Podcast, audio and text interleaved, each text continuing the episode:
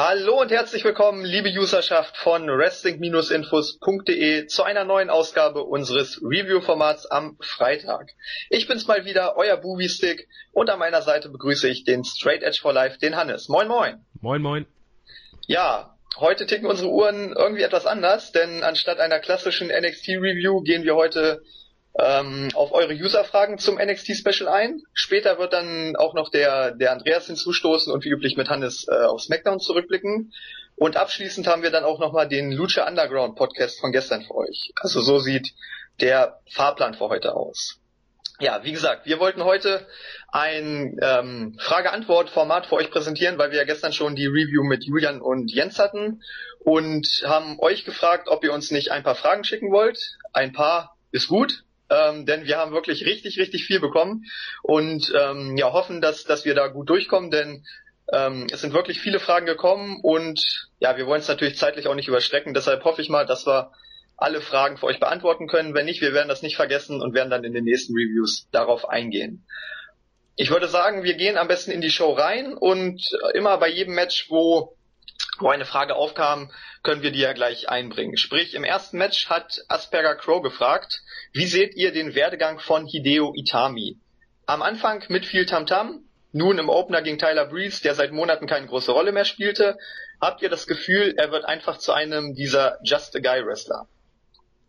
Ähm, da ist, ist das Problem, das haben äh, Jens und Zack ja auch schon angesprochen dass eben nicht, nicht alle bei NXT ist eben das Problem, es gibt, gibt nur einen Titel. Und äh, viele, es ist halt die Wahrnehmung so, dass äh, im Prinzip nur der, der den Titel hält oder der, der der Number One Contender ist, äh, auch wirklich im, im, äh, in der, im Ranking relativ weit oben steht. Bei Itami ist halt im Moment das Problem, dass da so ein bisschen hinten dran steht. Aber allerdings sehe ich die Entwicklung relativ positiv, weil letztendlich äh, ist das für ihn einfach, es gibt ihm gewisse Zeit, auch äh, auch ein bisschen Englisch zu lernen etc. und einfach seine seine Promos dann eben, eben dementsprechend auch zu verbessern und ich sehe das sehe das gar nicht so dramatisch. Der wird seine Zeit seine Zeit bekommen. Jetzt im Moment ist eben Kevin Steen dran und danach dann äh, Finn Balor. Und äh, Itami wird wird seine Zeit bekommen und äh, da gehe ich fest von aus. Also ich, im Moment sehe ich da sehe ich da keinen kritischen Punkt. Ja, vor allem, man muss ja auch sehen, Itami ähm, muss sich erstmal, wie du selber sagst, muss erstmal das, die, Eng die englische Sprache erlernen und natürlich sich auch so ein bisschen an den, an den WWE-Stil äh, WWE anpassen. Und das dauert einfach. Und bisher hat er immer noch seine Schwierigkeiten. Man sieht das ja auch an, an den Matches. Da hat er durchaus noch Probleme. Man, das, das Match gegen, gegen Tyler Breeze jetzt beim Special fand ich, war sehr, sehr Strong-Style-lastig, also die Kicks waren wirklich extrem hart für WWE-Verhältnisse und da merkt man halt immer noch, dass er so ein bisschen diesen, diesen japanischen Stil noch drauf hat und ähm, ja, diesen muss er erst ablegen, wenn er wirklich in der WWE was erreichen will und das hat er noch nicht. Hinzu kommen halt die die fehlende Promos bisher, weil er weil er das Englisch noch nicht so gut kann. Von daher ist es absolut richtig, ihn erstmal langsam aufzubauen, denn man stellt sich vor, der würde jetzt im Main Event gegen Kevin Steen sein. Ähm, ja, die Promos wären dann katastrophal. Deshalb, also ich finde das auch gut, dass man ihn wirklich langsam aufbaut. Und ähm, ja gut, zu sagen, Tyler Breeze spielt seit Monaten keine große Rolle mehr. Ähm, er hatte im letzten Jahr wirklich ein fantastisches Jahr, wie ich finde, viele gute Matches und stand ja auch bei mehreren Specials im Main Event. Von daher ähm, ja, es, ich würde jetzt auch nicht sagen, dass, dass er, dass er fallen gelassen wurde, sondern dass er einfach jetzt mal einen Rückzieher machen musste, weil eben viele neue Stars mit Owens, mit Baylor gekommen sind. Und ich finde, das spricht sogar für die, für die Mightcard ähm, bei NXT, dass jemand wie Tyler Breeze oder Itami dann eben in der Mightcard ist. Genau, das, das ist auch so ein Punkt, weil in der, im Main Roster ist ja ganz oft einfach die Beschwerde, wie, wie schwach oder wie, wie gar nicht vorhanden die Midcard ist, wie es eigentlich von, äh, vom Main Event direkt äh, in die Undercard geht. Und da kann man dann einfach bei NXT sagen, man hat eine saustarke Midcard und das ist, ist einfach äh, viel wert. Gerade, also gerade im Wrestling-Business ist das einfach viel wert, weil man dann halt Leute auch aufbauen kann.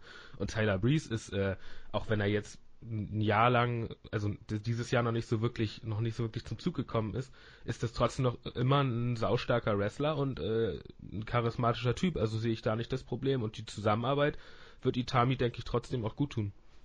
Ja, wie gesagt, ich habe ja im Vorfeld ein bisschen gemeckert, dass das Match kurzfristig auf die Karte gesetzt wurde, weil die Fehde halt einfach noch nicht noch nicht heiß genug war.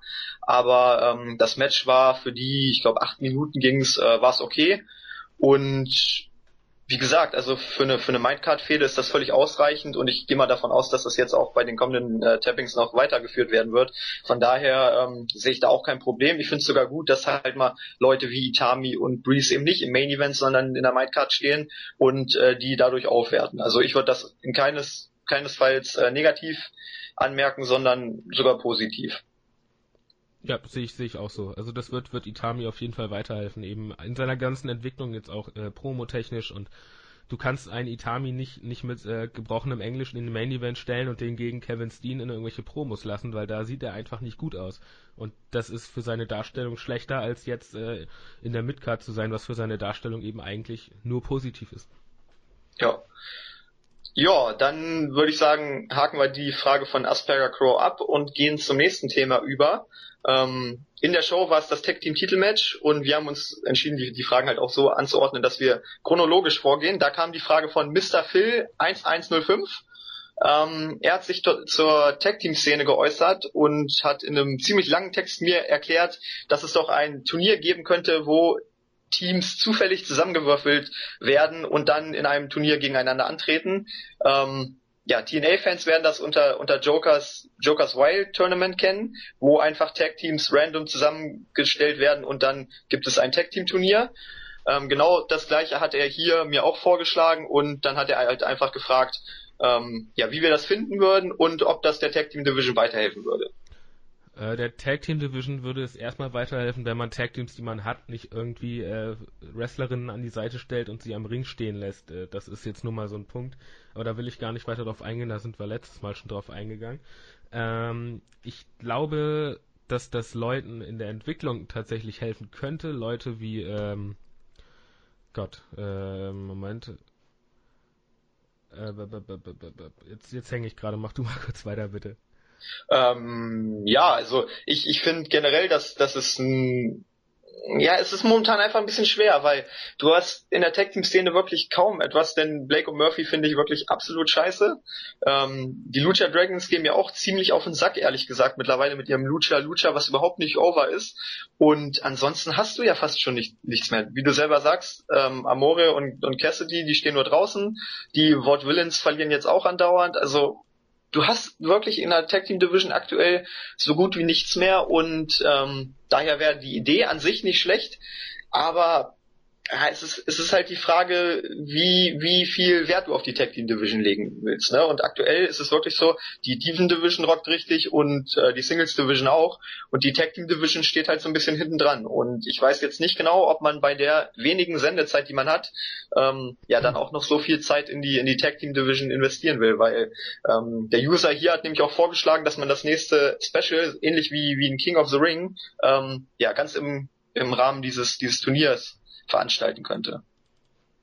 Ja, sehe ich ähnlich. Also was ich eben noch sagen wollte, jetzt fällt es mir gerade wieder ein, äh, dass das eventuell, wie siehst du denn das für die Entwicklung zum Beispiel eines Baron Corbin, der ja im Ring nur noch relativ äh, relativ grün ist und teilweise die Moves nicht richtig zählt, beziehungsweise das Timing noch nicht hat. Meinst du denn sowas, ein Tag Team könnte ihm helfen? Ich glaube das nämlich schon. Also zu, zunächst muss ich erstmal sagen, weil wir das Match ja übersprungen haben, weil ich glaube, die User waren so geschockt von, von der miesen Qualität des Matches, dass, dass ihnen keine Fragen dazu eingefallen sind. Ähm, Corbin gegen Dempsey war unterirdisch schlecht. Also ich habe mich gerade so zu einem Stern, ein Dreiviertel Stern ähm, äh, ja, hingezwungen, aber wirklich, ich, ich war froh, als es vorbei war und ich ich habe auch so ein bisschen das Gefühl, dass, dass Corbin echt, echt auch ein ziemlicher Geek ist. Also ähm, natürlich im Tag-Team fällt das nicht so auf. Da, da gibt es einige Beispiele, zum Beispiel auch bei, bei New Japan mit, ähm, mit Gallows. Bei dem ist es ja auch so, der ist auch kein wirklich toller Worker, ne? aber er hat halt den richtigen an seiner Seite und dadurch fällt es nicht so auf. Also man kann wirklich schlechte Wrestler vielleicht in einem Tag-Team ein bisschen ja, ein bisschen verstecken, aber irgendwann muss er halt wieder als Singles Wrestler ran und ich bezweifle einfach, dass, ähm, ja, dass Corbin sich in diese Richtung entwickeln wird. Ja, also nach dem, nach dem Match jetzt, das war, das war halt wirklich nochmal zwei Nummern schlechter als die Matches, die sie vorher hatten. Äh, das, das war richtig mies dann mit diesen schlecht angetäuschten Chairshots und äh, wollen wir auch gar nicht weiter drauf eingehen, aber äh, Baron Corbin ja, vielleicht würde ihm Tag Team ein bisschen weiterhelfen. Eigentlich der Vorschlag von, von Jens, äh, die Leute einfach mal ins Ausland zu schicken, äh, fand ich auch ganz nett, aber das ist dann wieder ein Thema für einen anderen Podcast. Ja, völlig richtig. Also da gibt's natürlich Potenzial, aber ähm, ja, wie gesagt, also man, man kann es machen, da kann man Corbin ein bisschen verstecken, aber ich glaube auch nicht, dass das sonderlich der Tag Team Division weiterhelfen wird. Also man muss wirklich unbedingt neue Teams ins Rennen schicken, also wirklich feste Tag Teams und ähm, möglichst auch welche mit Qualität, denn so eine Geek Teams wie Wesley Blake und Buddy Murphy brauche ich ehrlich gesagt nicht und dass die die Titel halten, ähm, ja, war für den einen Abend, wo sie gewonnen haben, schon ein bisschen cool, aber spätestens seit dem Match bei beim Special, wo ja auch einige Botches dabei waren und Abstimmungsprobleme, ähm, ja, bin ich weder von, von Blake und Murphy noch von den Lucha Dragons ein Fan. Selbst Kalisto hat, hat bei einfachen Moves äh, Botches gemacht, also das, das hat mich auch ziemlich enttäuscht. Diese Matches Corbin und, und Dempsey sowie Blake und Murphy gegen, gegen die Lucha Dragons, das waren wirklich die beiden Lowlights äh, dieser Show.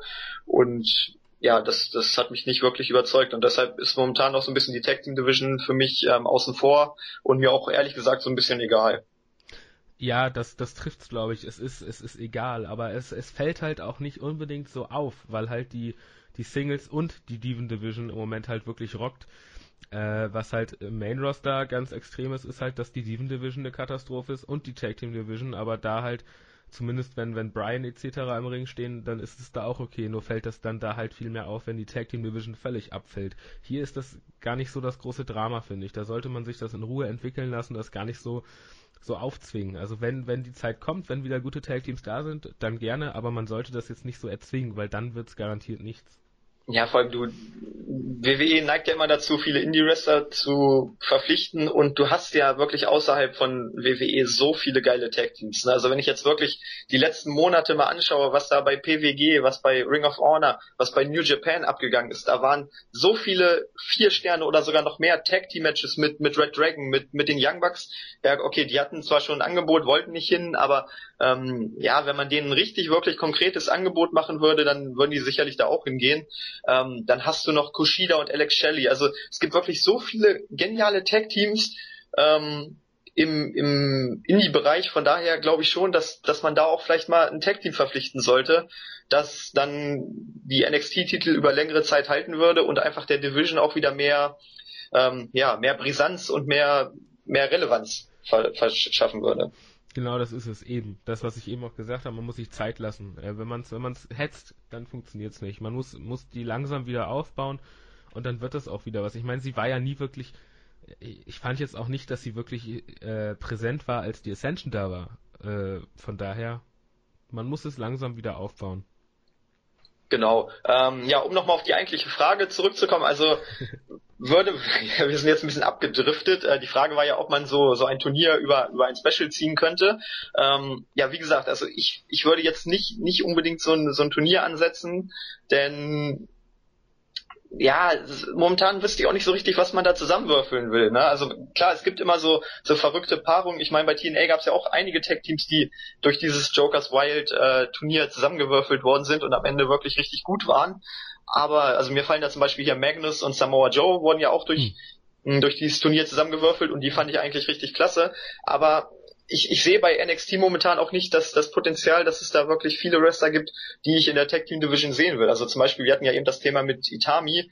Ähm, man stell dir einfach nur mal vor, man würde Itami mit Corbin zusammenpacken. Oh, also ich, ich würde das nicht sehen wollen. Ne? Und ähm, ja, da würde es einige Paarungen geben, wo ich mir so denke, ei, das kann ich mir jetzt nicht vorstellen deshalb, also ich bin, mm, also ich bin auf jeden Fall dafür, dass sich in der Tag Team Division was tut, aber ich glaube nicht, dass es mit so einem, mit so einem ähm, Jokers Wild Tournament getan wäre. Und ich glaube auch nicht, dass man damit ein ganzes, ganzes NXT Special verschwenden wird. Nee, ein Special, das, das wäre auch nicht gut. Dafür wäre die Qualität dann auch nicht gut genug, weil man würde eben Tag Teams zusammenwürfeln, die nicht wirklich die Erfahrung haben zusammen und das, das würde nicht funktionieren aber all, auch allgemein, ich glaube nicht, dass das so ein, so ein äh, Turnier jetzt wirklich das Ganze, dem Ganzen helfen würde. Das glaube ich einfach nicht.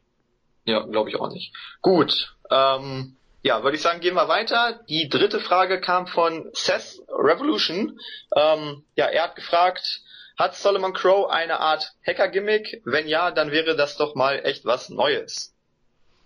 Ja, also so wie ich das verstanden habe, hat er jetzt ein, den, demnächst ein Hacker-Gimmick. Äh, deutet ja auch vieles dann darauf hin mit seinem, äh, seinem, Entschuldigung, seinem, seinem, äh, also diesen, diesen Störbildschirm. äh, die während der Shows immer mal wieder aufgetaucht sind. Und von daher, ja, denke schon. Und das kann natürlich auch frischen Wind in, die, in diese Runde bringen, wenn, wenn äh, er dann immer wieder die, die Show ein bisschen durcheinander wirbelt. Mal das Licht aus hier oder sonst irgendwas da. Mal, mal schauen, wie sich das entwickelt. Man kann da viel falsch machen, man kann aber auch viel frischen Wind in den Laden bringen, so wie, so wie es eigentlich bei jeder neuen Geschichte ist. Und von daher bin ich da, bin ich da auf jeden Fall drauf gespannt. Hm, ja, also ich muss erst mal sagen, beim, beim Special war ich ein bisschen enttäuscht, als da habe ich mir so gedacht, hm, schade, das Debüt hätte ich gern gesehen, aber wenn ich dann so ähm, danach nochmal drüber nachdenke, war es glaube ich auch besser, denn die Show war wirklich extrem vollgepackt. Man hat sie am Opener gesehen, der da nur sieben, acht Minuten bekommen hat, der eigentlich 13, 14 Minuten gebraucht hätte. Und ähm, ja, so zog sich das eigentlich durch den, durch den gesamten ersten Teil der Show. Da hast du wirklich viele Matches mit zu wenig Zeit gehabt. Und ich glaube nicht, dass dann das Debüt von, von Crow ähm, ja auch sonderlich viel oder mehr Zeit bekommen hätte. Von daher finde ich es okay, dass man es verschoben hat. Ich bin sehr gespannt, wie er ähm, sein Debüt feiern wird, denn ich fand ihn außerhalb von WWE fand ich ihn cool, aber jetzt die letzte Zeit hat man ihn ja wirklich nicht mehr gesehen, ne? und deshalb bin ich gespannt, wie er sich verändert hat, was was Neues dazugekommen ist und wie du selber sagst, so ein, so ein Hacker-Gimmick hatten wir glaube ich also ich könnte mich nicht dran erinnern, dass wir sowas schon mal in der WWE hatten. Und ähm, deshalb bin ich sehr gespannt, denn NXT steht ja auch dafür, dass sie solche, solche Gimmicks und solche Storylines wirklich gut, gut booken. Und deshalb bin ich sehr gespannt und freue mich auch darauf, wenn Crow dann endlich debütieren wird. Ja, also da bin ich auf, bin ich auf jeden Fall äh, sehr gespannt drauf. Also es ist mal wieder ein Debüt, wo man sich richtig drauf freut. Ja, die, die Frage ist halt nur, klappt das dann auch im Main Roster? Und da würde ich ganz klar sagen, nein. Also ich denke mal, das ist jetzt wirklich nur, um ihn erstmal over zu bringen und dann irgendwann nach einer gewissen Zeit wird man das so ein bisschen im Sande verlaufen lassen und ja, dann wird Crow wie die anderen auch ein ganz normaler Wrestler werden. Das kann man bei so einem Gimmick ja aber auch wunderbar machen, weil es ist ja irgendwie nichts, was jetzt seinen Charakter ausmacht oder sonst irgendwas, sondern einfach nur eine, ein, eine Sache, die er tut. Das kann man, kann man ihn ja einfach einstellen lassen, dass er das tut und damit hätte man das Gimmick ja dann elegant wieder weg. Also von daher ist das ja nicht das Problem. Genau, ja. Ja, viel mehr gibt's dazu eigentlich nicht zu sagen, deshalb würde ich sagen, gehen wir gleich mal weiter. Ähm, ja, überraschenderweise kam zu, zu Baylor gegen Neville kam nichts. Das hat mich ein bisschen gewundert, denn für mich war das ein ganz klarer Match of the Year Kandidat und ich hätte schon gedacht, dass da auch ein bisschen mehr Resonanz kommt, aber ähm, ja, die Userschaft war wohl so angetan von dem Match, dass sie gedacht haben, da muss ich nichts mehr zu sagen. Ja, also sehe ich auch so. Das ist, ist einfach äh, ein saustarkes Match gewesen. Die beiden haben wunderbar harmoniert und es sind nun mal auch die mit die zwei besten besten Wrestler, die die äh, also sagen wir mal Top 15 oder sowas auf dieser Welt und Top 10, ich würde schon fast Top 10 sagen. Äh, von daher kann man da natürlich auch sowas erwarten und die haben auch wunderbar harmoniert. Also von daher war das zu erwarten und äh, da muss man dann ja auch nicht mehr groß Worte verlieren. Also es war einfach ein super Match und ein klarer Match of the Year Kandidat, dann muss man da ja gar nicht mehr so viel hinterfragen. Genau, also ich habe auch viereinhalb Sterne gegeben und ich denke, dass das am Ende unter den Top 5, ähm, ja, also Top 5 auf jeden Fall Matches des Jahres sein wird bei WWE. Ja, dann gehen wir auch gleich weiter. Die nächste Frage kam von Rusev vor WWE Champion. Er hat gefragt, wie, wieso sind eurer Meinung nach NXT-Diven so viel besser als die aus dem Main Roster? Denn eine Charlotte wrestelt ja auch erst seit knapp zwei Jahren und ist dennoch um Welten besser als die Bellas, Rosa Mendes etc. Äh, da muss man immer so ein bisschen differenzieren. Natürlich sind diese die angesprochenen Damen deutlich stärker als die äh, angesprochenen Main Roster Damen. Allerdings muss man auch sagen, äh, Paige und Emma sind beide auf dem gleichen Niveau ungefähr und haben es im Main Roster trotzdem nicht so wirklich geschafft. Das liegt einfach an der Tatsache, dass dort die Wrestling Matches der Diven die haben, haben keine Relevanz. Es geht nur darum, dass sie gut aussehen und dass äh, irgendeine Story erzählt wird, die total Hanebüchen ist und am besten auf Total Divas aufbaut. Da geht es nicht darum, dass die im, im Ring eine super Leistung bringen dürfen. Das ist schade, weil man, man sieht, wie man es machen kann. Man sieht es in der WWE sogar, wie man es machen kann und man macht äh, dann im Main Roster trotzdem so, wie man es nun mal macht und das ist äh, eine dermaßen eine Katastrophe, dass man sich immer wieder wundert, wie gut Frauen wresteln können, wenn man sich dann NXT oder sonstige andere Shows anguckt. Also wer, wer jetzt nur WWE Diven Wrestling geguckt hat und dann sagt, Diven Wrestling ist scheiße, der soll sich bitte mal die anderen angucken, die anderen Promotions und NXT, dann äh, wird er mal sehen, was die drauf haben. Ja, also ich war von diesem Match auch richtig geflasht. Ich habe vier Sterne gegeben und fand das wirklich eins der besten Matches Diven-Matches, die ich je gesehen habe und generell, also ein Diven Four-Way in dieser Form habe ich so stark noch gar nicht gesehen. Also das war wirklich überragend, auch, auch außerhalb von WWE würde mir jetzt nur wenig einfallen. Gut, ich gucke jetzt keinen kein Schimmer und so weiter, aber ähm, ja, was ich bisher gesehen habe, da habe ich kein stärkeres Four-Way oder, oder Multi-Diven-Match gesehen als dieses. Also das war wirklich brettstark von allen Vieren jede Diva hatte so ihre Phasen, wo ich dachte, oh, jetzt gewinnt Bailey oder jetzt gewinnt Sasha Banks, Charlotte verteidigt doch. Also es war wirklich unglaublich spannend und, und auch die Spotstars. Also wir haben ja die letzten Wochen immer so ein bisschen gemeckert, dass die Diven-Matches jetzt nicht so prickelnd waren, aber ich, man hat wirklich gemerkt, die haben was getan, die haben mit Sicherheit auch vieles einstudiert, denn die, die Spots saßen wirklich perfekt. Also ich erinnere mich da an diesen, an diesen ähm, Double Team Move von von Charlotte und Bailey, ja. wo es dann die, diese Art Codebreaker aus der Luft gab gegen gegen Sasha Banks. Also das war wirklich richtig sick oder auch die ähm, der Pump Handle Suplex von, von Lynch gegen, gegen Banks, alter Schwede, die ist ja richtig durch die Luft geflogen, ne? Und sowas siehst du bei, bei Diven wirklich Main Roster gar nicht und, und auch ansonsten ziemlich selten. Also das hat mich wirklich richtig geflasht und ich fand dieses Match einfach nur geil.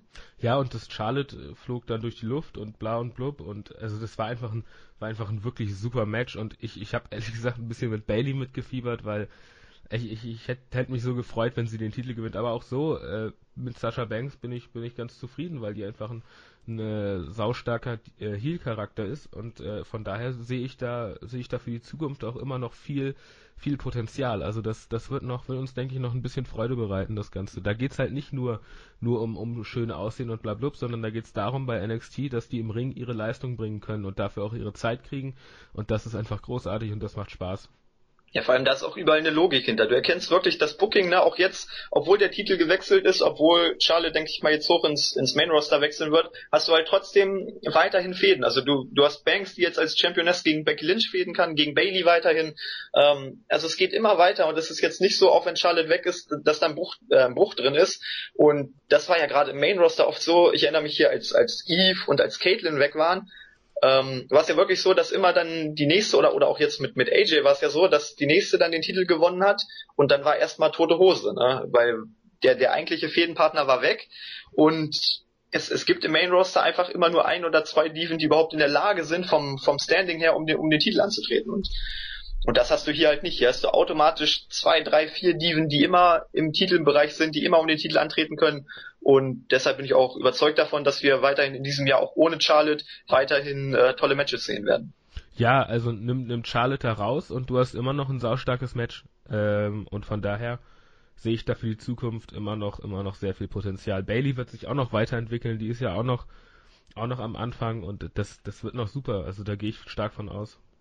Ja, ähm, ja, um nochmal auf die Frage direkt einzugehen, ähm, warum denn die NXT-Diven so viel besser sind als die aus dem Main Roster. Also ähm, am Training kann es nicht liegen. Ich glaube einfach, es liegt daran, dass äh, die, die in Anführungszeichen Models einfach nicht bereit sind, sich weh zu tun. Also ganz ehrlich, ich glaube nicht, dass eine Nikki Bella diesen, diesen, äh, diesen Spot von, von Sasha Banks genommen hätte da sowohl nach dem Pump Panel Suplex als auch den, den Codebreaker Spot, das, das kann ich mir einfach nicht vorstellen. Auch wenn sie in diesem Match gestanden hätte, da hätte sie gesagt, das mache ich nicht. Und das ist bei diesen Diven einfach anders. Die, ähm, die kennen das, die wissen, ich muss mir wehtun, um gute Matches abzuliefern, weil sie halt Wrestlerinnen sind. Ne? Und, und die Puppen bei WWE, die kennen das halt nicht.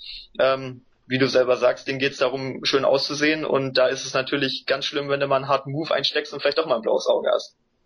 Ja, das, das ist der Punkt, das sind Wrestlerinnen und äh, das ist im Prinzip lässt es sich damit zusammenfassen, weil das, was im Moment im Main Roster rumläuft, mal abgesehen von Page, wobei die sich vom, vom, vom äh, Charakter her jetzt ja auch in die Richtung entwickelt, was natürlich nicht, nicht sie selbst ist, aber sie entwickelt sich halt jetzt auch eher von der Anti-Diva hinweg zu diesem, ja, Total Divas Püppchen, was sie jetzt halt auch ist, dadurch, dass sie bei Total Divas eben auch ist und das ist einfach, also im Prinzip bleibt bei NXT Leute, alles andere wird schlimm.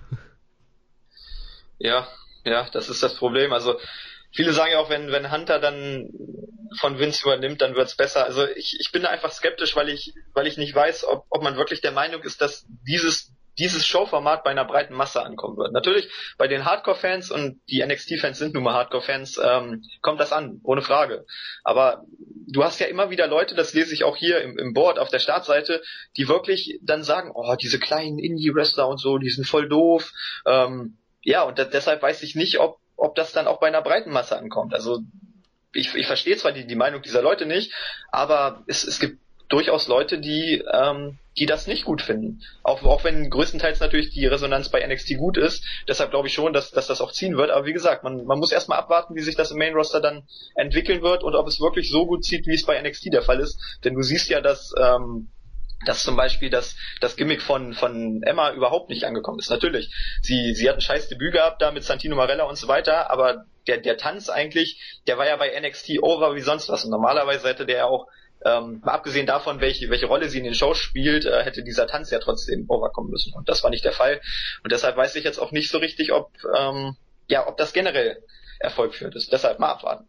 Ja, das Ding ist halt auch, ich weiß nicht, warst du schon mal bei einer WWE-Show live? Also, also so richtig? Ja, ja. ja. Äh, das Ding ist, wenn da die Diven kommen, dann äh, sind die ganzen äh, mit 50er laufen nach vorne und hoffen da irgendwie grapschen zu können oder so ein Scheiß. Äh, das ist halt das, was was bei den WWE-Diven zieht. Äh, das ist ja. ja ist ja auch, äh, ich meine allein der der Theme-Song von den Bellas sagt da ja schon tausend Worte. You you can, wie war das? you can't touch, bla bla bla. Es, es zieht halt alles auf diese sexuelle Scheiße raus und das ist halt beim Wrestling irgendwie voll fehl am Platz. Und äh, weil es ist halt, es geht halt um Wrestling und da, das sieht man bei NXT, das sieht man aber nicht im Main Roster. Ja, da, da kann ich eine, eine Anekdote erzählen. Ich war ja in, in Braunschweig jetzt bei der letzten WWE-Tour und da war es echt so, wo ich mir so dachte, Leute, was sind hier für Vollidioten, ne? Wirklich, da hatten wir das, das Steven-Match wo, wo die Crowd wirklich richtig steil gegangen ist und, und du konntest wirklich, da waren einige Botches von, von Emma und Summer Ray dabei, wo ich mir so dachte, alter Schwede, ist das schlecht. Also live sieht man das ja noch besser als im TV, ne? Mhm. Und da gab es wirklich Leute, die sind richtig steil gegangen und dann hast du dieses ähm, Three-Way NXT Title Match mit, mit Sami Zayn, mit Neville und Tyson Kidd. Ähm, ja, und bei Sami Zayn bin ich auf dem Sitz, da habe ich auf dem Sitz gestanden und Ole geschrien und habe mich umgeguckt und die meisten gucken mich nur an, so, so nach dem Motto, wieso findest du diesen Deppen gut? Ne? Also da siehst du wirklich, ähm, bei der breiten Masse sind, sind die Leute, die wir hier ähm, in der Internet-Wrestling-Community jetzt feiern, gar nicht so, so extrem over. Deshalb, also man muss da wirklich abwarten, ob, ob das NXT-Format oder, oder generell dieses Format von, von Wrestling dann auch bei der breiten Masse ankommt. Ja, das ist, ist das, was ich befürchte, dass es das nicht ist. Aber da müssen wir abwarten und eben auch, auch gucken, wie sich das entwickelt. Da können wir jetzt ja gar nicht so, es ist halt immer schwierig, in die Zukunft zu blicken. Genau, ja, gut. Jetzt sind wir von den NXT-Dieven, glaube ich, gleich zum, zum ganzen Format NXT gekommen. Aber gut, gehen wir weiter. Ähm, kommen wir zum Main Event. Da gab's zahlreiche Fragen. Ich würde sagen, wir fangen mit einer einfachen an. Äh, der User Chrisen hat gefragt, ähm, wie fandet ihr das Finish vom Main Event? Wenn man, also ich habe hab das zum Beispiel, ich habe es nicht live gesehen, äh, habe dann den den Showbericht gelesen und habe dann gelesen, dass Sami Zayn komplett vermöbelt wurde am Ende und chancenlos und bla bla und lag dann am Boden. Wenn man aber das Match komplett geguckt hat, dann hat man gesehen, dass sich das entwickelt hat, dass Sami Zayn sich das Match wieder selber gekostet hat. Und von, von daher, dann hat natürlich auch äh, der gute Herr Steen äh, dann gezeigt, dass es doch was Persönliches ist, weil so sehr verprügelt du jemanden nicht nur, um in den Titel zu kommen, weil er hätte ihn ja schon längst covern können. Das ist, ist eine wunderbare Fortführung der Story und ich, ich denke mal, dass es da noch ein bisschen, ein bisschen wird es noch weitergehen und dann wird halt irgendwann Finn Balor kommen. Aber von daher, also das Finish fand ich, fand ich im, im Rückblick, als ich dann die, das gesamte Match gesehen habe, fand ich das super. Ja, ich habe es ja im Board, also ihr könnt euch das im Board auch nochmal genau durchlesen. Ähm, ja, meine Meinung dazu abgegeben und ähm, ja, also ich habe ja im Vorfeld habe ich ein gutes Match erwartet und wir hatten ja mit mit Zack wirklich lange drüber philosophiert, wie das Match ablaufen könnte. Gerade jetzt, wo es halt mal ein Singles-Match war und kein kein Match mit einer No DQ oder Hardcore Stipulation. Und ähm, ja, da haben wir überlegt, wie das Match ablaufen könnte, ob es ausgeglichen wird und so weiter. Ja, und das war alles für die Cuts. Also im Grunde genommen war das wirklich wie Lesnar gegen Cena beim SummerSlam. Owens hat ähm, hat Zayn nach allen Regeln der Kunst wirklich verprügelt und Zane war halt dieses nie aufgebende Face, ne? Und als, als das Match dann vorbei war, ich habe es ja live gesehen, äh, war ich auch so ein bisschen so sprachlos, dachte mir, das war's jetzt. Ähm, aber als ich dann eine Nacht drüber geschlafen habe und morgens dann nochmal so drüber nachgedacht habe, dann habe ich auch gedacht, ja, das macht natürlich alles total Sinn. Vor allem, wenn du dann auch nochmal rückblickend das Match anguckst, dann merkst du auch so die, diese Kleinigkeiten, ne? die, die dir beim, beim Live-Schauen vielleicht nicht auffallen. Ähm, wie Selt Sami Zayn, der hat mal wieder wirklich unfassbar geil gesellt, fand ich. Und, und auch das, das Gesicht von Kevin Owens, dass, dass er dann immer, immer grimmiger und ähm, und persönlicher wurde, das, das war ja auch immer sein, sein Argument, dass er, dass er nur auf den Titel aus ist. Aber ich denke, gerade in diesem Match hat man dann wirklich gemerkt, dass, ähm, ja, dass es ihm auch um was Persönliches geht. Und deshalb dürfte die Fehde jetzt noch mehr Feuer haben und ähm, ja, dass das Rematch muss eigentlich ein Gimmick-Match werden. Ich würde mir ein Leather War wünschen, aber da es kein Package Piledriver durch ähm, durch zwei Leitern geben wird, ja, lassen wir das, glaube ich, mal. ja, ich glaube, ich glaube, das ist, ist äh, für die WWE dann noch ein Stück zu hart. Nee, also ich, ich sehe das ähnlich. Also man man hat das, hat das gut gebuckt, man hat die Story wunderbar weitergeführt und, und das in einem Match, das ist der Punkt. Das ist halt das, was mir ganz oft im Main Roster fehlt. Man führt durch dieses Match die Story weiter, nicht durch irgendwelche Promos, die eine Dreiviertelstunde dauern, sondern durch dieses Match, durch den Matchverlauf hat man die Story weitergeführt und sowas, sowas liebe ich einfach, weil das, sowas, so macht Wrestling gucken einfach Spaß und das hat man im Main Roster einfach so selten. Ja, es hatte Bedeutung. Also ich glaube, das Wort Bedeutung ähm, spielt in, diesem in diesem Match eine extreme Rolle. Also im, im Main Roster hast du ja wirklich 80.000 Matches und davon gibt es vielleicht ein, zweimal wirklich, ähm, wo du sagst, boah, das hat Bedeutung. Da ist es auch wichtig, wie, wie das Match ausgeht, wie das Match verläuft. Und, und hier war es wirklich von Anfang an, jeder Move war wichtig, jede Aktion, jede Mimik, jede Reaktion von den Zuschauern. Also es war einfach alles, egal was passiert ist, du hast dir gedacht, boah, das ist wichtig. Und dadurch warst du auch bei jeder Aktion richtig gespannt im Match, weil du halt sehen wolltest, was passiert. Wie reagieren die, die Zuschauer? Wie reagieren die Wrestler?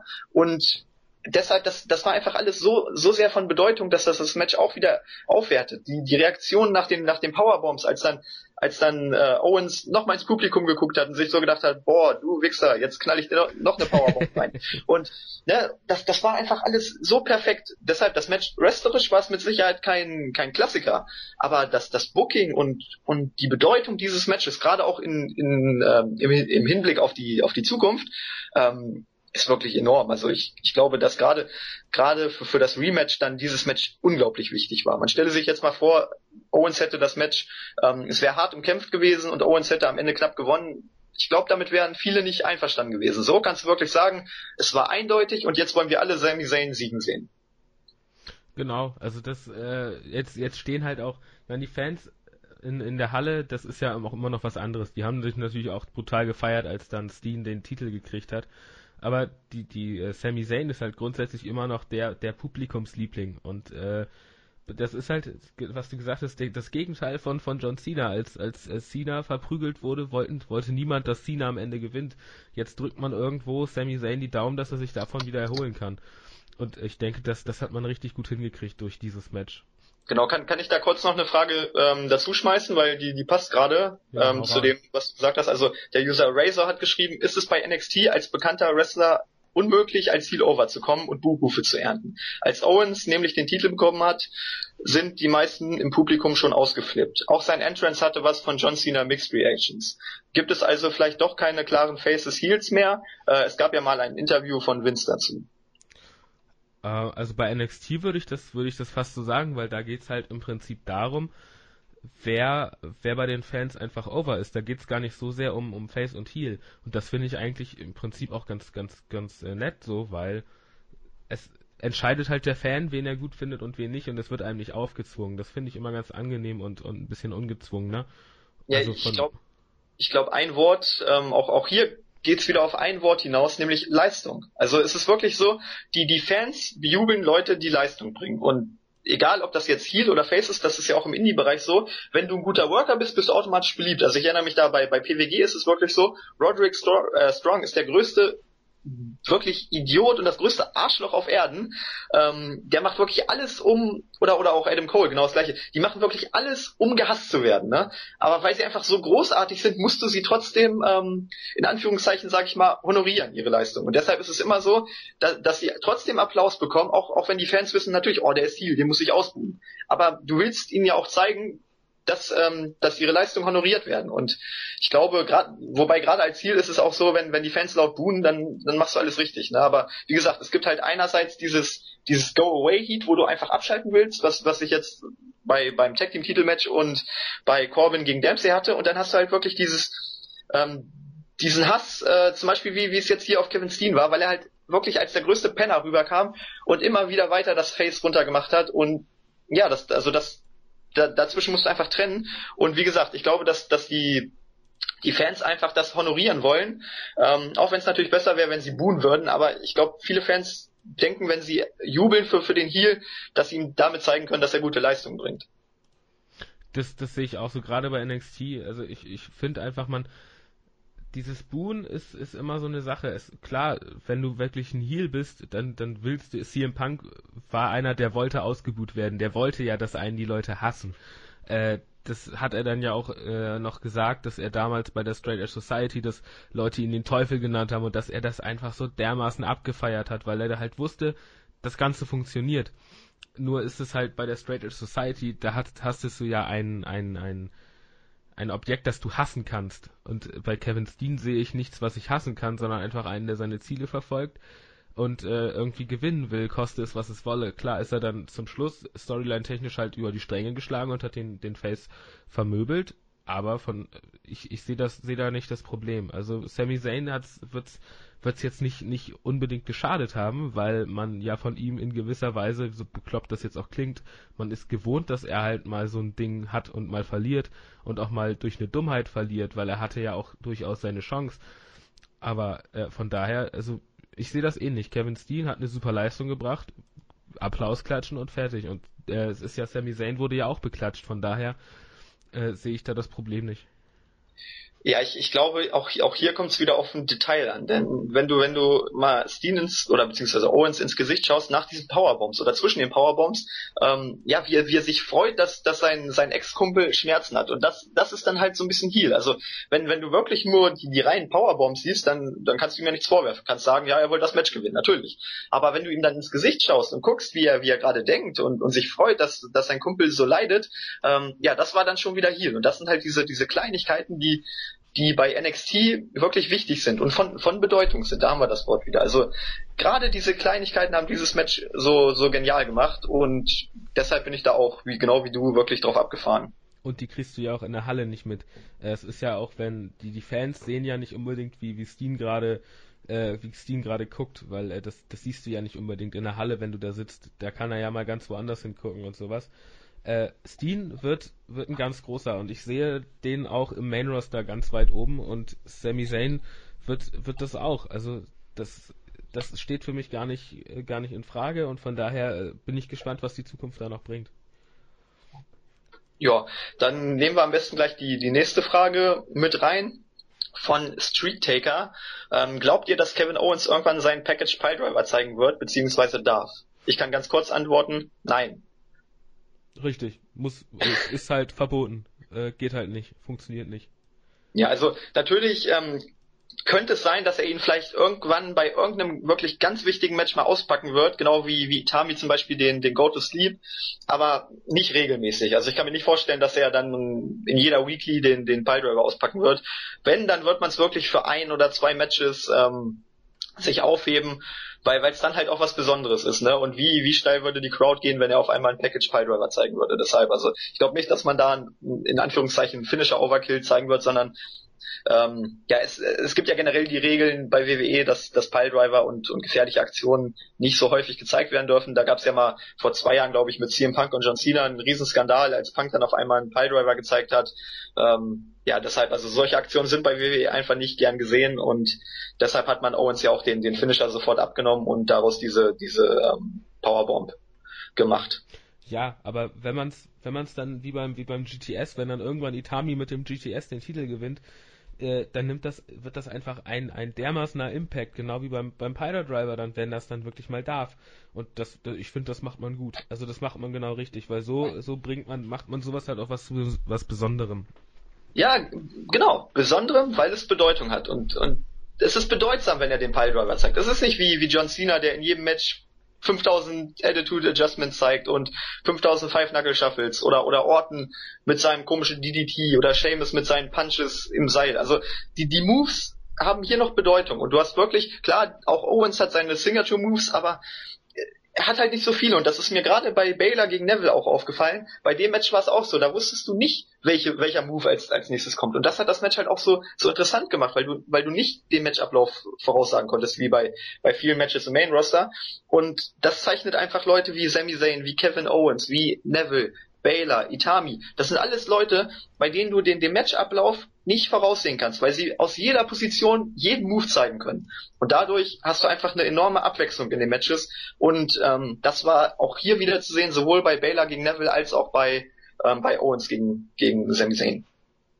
Ja, also da macht man einfach viel richtig im Moment bei NXT und das ist halt einfach schön, schön zu sehen, dass es halt doch noch so geht.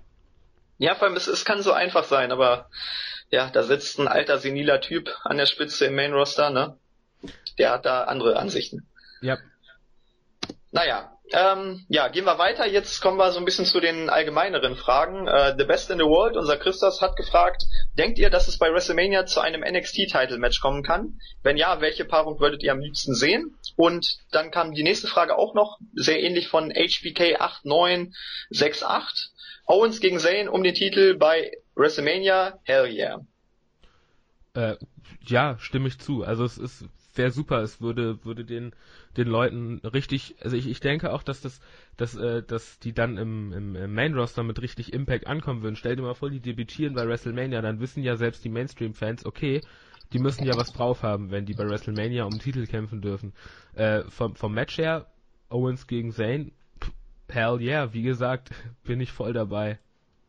Ja, also ich, ich hätte auch nichts dagegen. Die Frage ist halt, wie gesagt, wir hatten das ja vorhin schon thematisiert, wie, wie kommt das beim, beim, bei der breiten Masse an, aber bei, bei WrestleMania ist, sehe ich, sehe ich das Problem nicht, denn da sitzen ausschließlich Smart Marks und ja, die würden das einfach enorm feiern. Von daher, also von mir aus auch in der Pre-Show, dann hast du wirklich mal einen Grund, die Pre-Show zu schauen, ähm, wenn schon nicht auf die Main Card passt, denn ich glaube, die, die WrestleMania Pre-Show ist ja mal zwei Stunden lang, von daher, da könntest du so ein Match locker einschieben und das würde dem Ganzen auch enorm Bedeutung geben, wenn wenn es da ein Rematch geben würde. Aber ich würde mir eher noch Baylor gegen Owens wünschen. Jetzt einfach, dadurch würde dieses Turnier, dieses Number One Contenders Turnier auch nochmal zusätzlich Bedeutung bekommen. Und Zayn könnte dann beim nächsten Special antreten. Das wäre so mein, mein Vorschlag.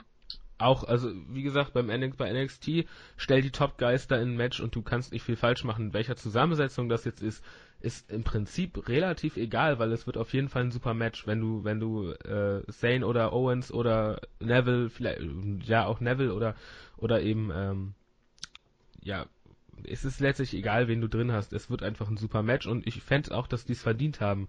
Weil letztendlich, es ist ja nicht so, das ist ja immer was, was viele, viele vergessen. Die sind ja nicht irgendwie jung oder so. Ich meine, Owens ist, ist der über, der ist über 30, oder? Mm, ich glaube 31, 32, also knapp über 30, aber ja, auch noch der ist, verhältnismäßig jung. Genau, aber das ist ja nicht so, dass die jetzt irgendwie 21 sind und jetzt am Anfang ihrer Karriere stehen. Die haben ja Erfahrung ohne Ende. Das ist ja einfach, und wenn sie dann wirklich bei WrestleMania dann kämpfen dürfen, das wäre einfach für, für ihre, für ihre Arbeit, die sich jahrelang ins, ins Wrestling-Business gesteckt haben, einfach eine, eine super Belohnung. Das würde mich, würde mich allgemein für die, für die Kerle einfach freuen.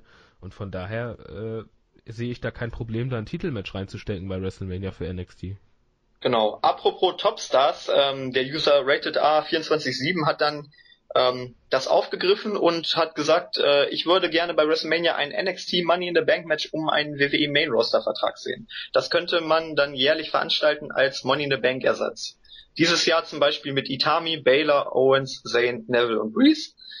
Ähm, das könnte eine neue Tradition werden. Was haltet ihr davon?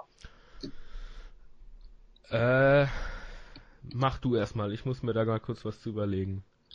Ähm, ja, gut, also das, das wurde ja auch schon wirklich äh, in der Tat thematisiert, aber ich, ich bin irgendwie so ein bisschen der, der Verfechter. Also mal ein Match wäre okay, aber ich, ich will ehrlich gesagt auch nicht häufiger die, die NXT-Leute im Main Roster sehen. Ich reg mich da auch immer schon auf, wenn sie bei, bei Raw oder bei SmackDown auftreten.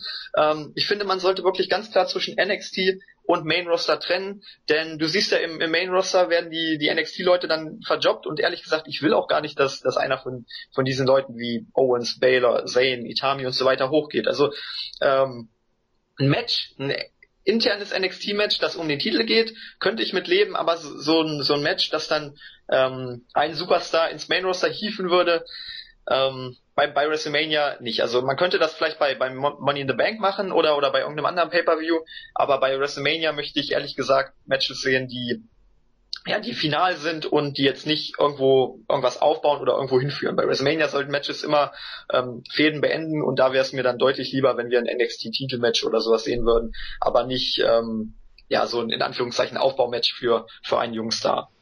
Ja, es ist erstaunlich, ich habe mir jetzt gerade nochmal, ich habe irgendwann mal was dazu geschrieben, ich habe mir das gerade mal rausgesucht, da steht ziemlich genau das, was du jetzt gerade gesagt hast. Ich sehe so ein Match nicht, nicht positiv, weil äh, ich weiß halt nicht, ob es den, der dann das Ding gewinnt, im Main Roster wirklich gut dastehen lässt, weil es ist halt einer, der einen Koffer abgehängt hat und dadurch dann im Main Roster steht. Ob es das jetzt wirklich, ob das jetzt hilft dabei, die Leute overzubringen, das, das glaube ich nicht. Ich glaube schon, dass es hilft, wenn man die Leute, bevor sie ins Main Roster kommen, bei irgendeinem Pay-Per-View ein Titelmatch äh, machen lässt. Das, das kann helfen, weil dadurch fallen die auch ins, ins Auge der, der Mainstream-Fans. Und von daher denke ich, ist das ist ein Titelmatch eine gute Idee, aber so ein, so ein Money in the Bank Verschnitt ist, ist glaube ich nicht gut. Nee, vor allem, ich, ich glaube auch, dass das würde nicht helfen, weil du kannst ja, sag ich mal, einen Koffer immer durch, durch Zufall abhängen, ne? Und ähm, ja, normalerweise müsstest du dann wirklich durch einen deutlichen Sieg overkommen, um, um auch gleich vorn dabei zu sein. Ne? Und ähm, das sehe ich im, im Money in the Bank Match einfach nicht. Deshalb, also vor allem auch bei, bei WrestleMania würde das halt untergehen. Ne? So, so in der, in der Pre-Show könntest du so ein Match machen, aber Money in the Bank Match in der Pre-Show möchte ich auch nicht sehen. Also so ein Titelmatch äh, ginge noch, aber so ein Money in the Bank Match müsste dann schon äh, in der Main Show stehen und wenn ich mir allein schon die, die Matchcard für dieses Jahr angucke, dann, dann sehe ich einfach nicht, dass da noch Platz ist für, für ein NXT-Match. Ja, also Pre-Show, es wäre doch super. Die Leute könnten sich's kostenlos angucken sogar noch und die Pre-Show würde vielleicht sogar noch Leute dazu bewegen, sich die die Main-Show zu kaufen. Also es wäre doch eine Win-Win-Situation für beide für beide Seiten. Also es, es ist doch nur produktiv, wenn du Leute da stehen hast, die was können und die die Leute vielleicht einfach dazu bringen, dass sie nochmal Bock haben, sich WrestleMania anzugucken, wenn sie es noch nicht haben vorher. Also ja, aber nicht nur nicht nur WrestleMania, auch, auch NXT. Du kannst ja dann sagen, ihr seht immer so geniale Matches, wenn ihr euch das Network für NXT holt. Dann würdest du auch NXT nochmal extrem pushen und ja, wäre auf jeden Fall eine gute Sache. Ja. Genau, so, dann würde ich sagen, nehmen wir die letzte Frage von, von Icke, damit wir auch mal langsam zum Ende kommen. Der hat gefragt, ähm, was kommt nach NXT, beziehungsweise wie kann man das Level dieser Show aufrechterhalten, wenn man nicht dauernd Indie-Stars verpflichtet und die jetzigen Topstars irgendwann in den Main-Show stehen? Auch da muss ich kurz überlegen. Gut, dann fange ich mal an. Also ähm, ja, es ist, es ist natürlich eine gute Frage, denn irgendwann werden wirklich mal die, die ähm, Ressourcen in Anführungszeichen ähm, im Indie-Bereich ausgeschöpft sein, wobei ich ehrlich gesagt aktuell noch, noch genügend Leute sehe. Also ein Adam Cole, wenn der nicht in die WWE kommt, dann, ähm, ja, dann, dann weiß ich auch nicht mehr. Also für mich aktuell wirklich der talentierteste Worker im Indie-Bereich. Dann hast du noch einen Kyle O'Reilly, dann hast du bei, bei New Japan eindeutig noch Leute, die, die Potenzial haben. Natürlich, New Japan entwickelt sich jetzt auch so ein bisschen, ähm, könnte also sein, dass, dass die wirklich so ein bisschen zur zweiten Macht werden. Ähm, aber auch so hast du bei, bei Ring of Honor und generell im Indie-Bereich so viele Leute mit Potenzial. Und wenn ich jetzt auch die, die letzten News gelesen habe, dass äh, schon wieder neue Indie-Stars zur WWE kommen sollen, dann, dann glaube ich schon, dass, dass dieses Prinzip der Indie-Stars bei NXT ähm, auch in Zukunft weitergehen wird. Und was, was in drei, vier, fünf Jahren ist, ist immer schwer zu sagen. Es kann auch sein, dass, dass Hunter auf einmal sagen wird, ja, NXT stampfen wir ein und fertig. Ähm, das weißt du eben nicht. Und deshalb kannst du immer nur das Hier und Jetzt äh, beurteilen. Und wie gesagt, Stand heute sehe ich auch noch genügend frisches Fleisch im Indie-Bereich, das WWE holen könnte, um NXT weiterhin äh, qualitativ hochwertig zu gestalten. Aber meinst du denn jetzt mal mal als Gegen meinst du denn wirklich, dass die die Indie-Leute wirklich hundertprozentig Bock haben auf die WWE? Also ich, ich kann mir zum Beispiel vorstellen, dass, dass es da Leute gibt, die einfach gar nicht in die WWE wollen, weil sie sehen, dass da gerade im Main Roster nicht unbedingt gute Arbeit geleistet wird. Und äh, Ab, absolut, also natürlich, aber wenn wenn Hunter wirklich, sag ich mal, das Produkt so umstrukturieren sollte, wie es normalerweise bei den Workern auch angebracht wäre, dann ähm, ja, dann sehe ich kein Problem, warum ein Adam Cole nicht sagen sollte, boah, anstatt jetzt hier von Show zu Show mit 200 Leuten zu reisen, gehe ich halt zur WWE, krieg, äh, krieg zwei, drei Jahre den dicken Paycheck und wenn es mir dann nicht gefällt, so wie bei Chris Hero und bei vielen anderen, dann gehe ich halt wieder. Ne? Aber ich finde, man sollte zumindest den, den Schritt wagen, ähm, ja auch mal das, das Geld einstreichen, denn man muss, man muss einfach bedenken, dass, dass die meisten Worker, die jetzt nicht Alberto Del Rio oder AJ Styles heißen, ähm, ja, dass die im Indie-Bereich nicht wirklich viel Geld verdienen. Und bei WWE hast du halt ein festes Gehalt, auch, auch wenn es bei NXT noch durchschnittlich ist, aber als, als großer Indie-Star, die Leute wie, wie Itami, Baylor, äh, Zane und Owens, die, die verdienen ja trotzdem schon richtig gut. Und ich denke mal, dass, dass die meisten Indie-Worker ähm, ähnlich gute Verträge abschließen würden. Und von daher würde es auf jeden Fall Sinn machen, zumindest äh, allein wegen des Geldes und ähm, ja, wegen, wegen der besseren Möglichkeiten zur Entwicklung dahin zu gehen. Ob es dann einem gefällt, ist, ist eine andere Frage und ich denke, da gibt es durchaus Beispiele, die dann sagen, oh nee, ich gehe doch lieber zurück in den Indie-Bereich. Aber ähm, ja, die, den Schritt sollte auf jeden Fall jeder wagen und, und gerade bei, bei Leuten wie, wie Adam Cole, ähm, Kyle O'Reilly, da sehe ich einfach auch riesiges Potenzial, dass die sich im Main Roster durchsetzen werden. Da hat natürlich auch NXT einen gewissen Vorteil dadurch, dass die an einem Standort sind. Äh, dass die eben nur äh, da sind und nicht, nicht irgendwie groß rumreisen müssen. Die haben einen festen Wohnort für die Zeit da und können sich da, können da trainieren, können da wresteln, können da ihre Shows machen und kriegen ihr festes Gehalt. Das ist natürlich, natürlich auch äh, für, für den Menschen und vielleicht auch bei, bei Kevin Steen, für den Privatmenschen Kevin Steen mit Familie ein Vorteil, dass er da einen festen Wohnsitz hat und auch äh, sein, sein Kind aufwachsen sehen kann und sowas. Also ich denke auch, dass solche Faktoren dann mit reinspielen und was das angeht, ist NXT natürlich schon schon äh, wirklich ein ein gutes Pflaster für sowas.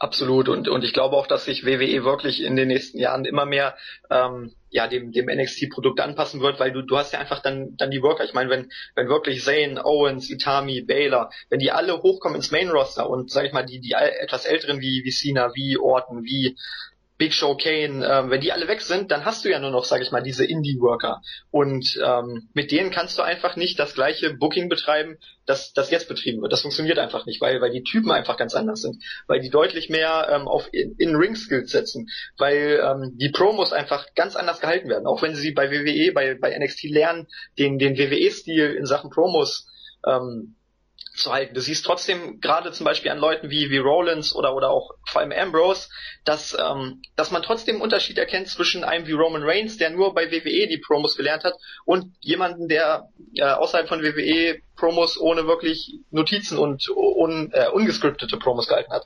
Und dahin wird sich WWE immer weiter entwickeln, weil du halt auch die, die Worker dafür hast. Und deshalb glaube ich, dass ähm, WWE in nächster Zeit, auch, auch wenn vielleicht das Booking immer noch nicht so ganz prickelnd sein wird, äh, sich zumindest von, von der Art der Show und von den Stilen ähm, verändern wird und dadurch auch attraktiver werden wird für, äh, für die Indie-Leute man bringt halt einfach mit den mit den kommenden Workern, die dann reinkommen, auch eine gewisse Vielfalt im, im wrestlerischen Stil da mit rein und das also für die Zukunft, also wenn WWE es nicht nicht verkackt, hat man im Prinzip die die Zukunft komplett sicher für die für die nächsten Jahre und da sollte man wirklich sich überlegen, ob man da wirklich booking technisch so mies weitermachen will.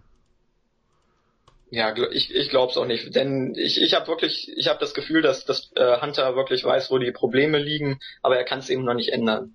Deshalb, also ich bin da auch, ich bin, bin zwar ein bisschen skeptisch, wie gesagt, ob es bei der breiten Masse dann auch ankommen wird, aber ich glaube schon, dass, dass Hunter zumindest eine Idee hat, die er, die er ausprobieren wird und ähm, die sagt mir auf jeden Fall mehr zu als, als das aktuelle Produkt, äh, das Vince abliefert.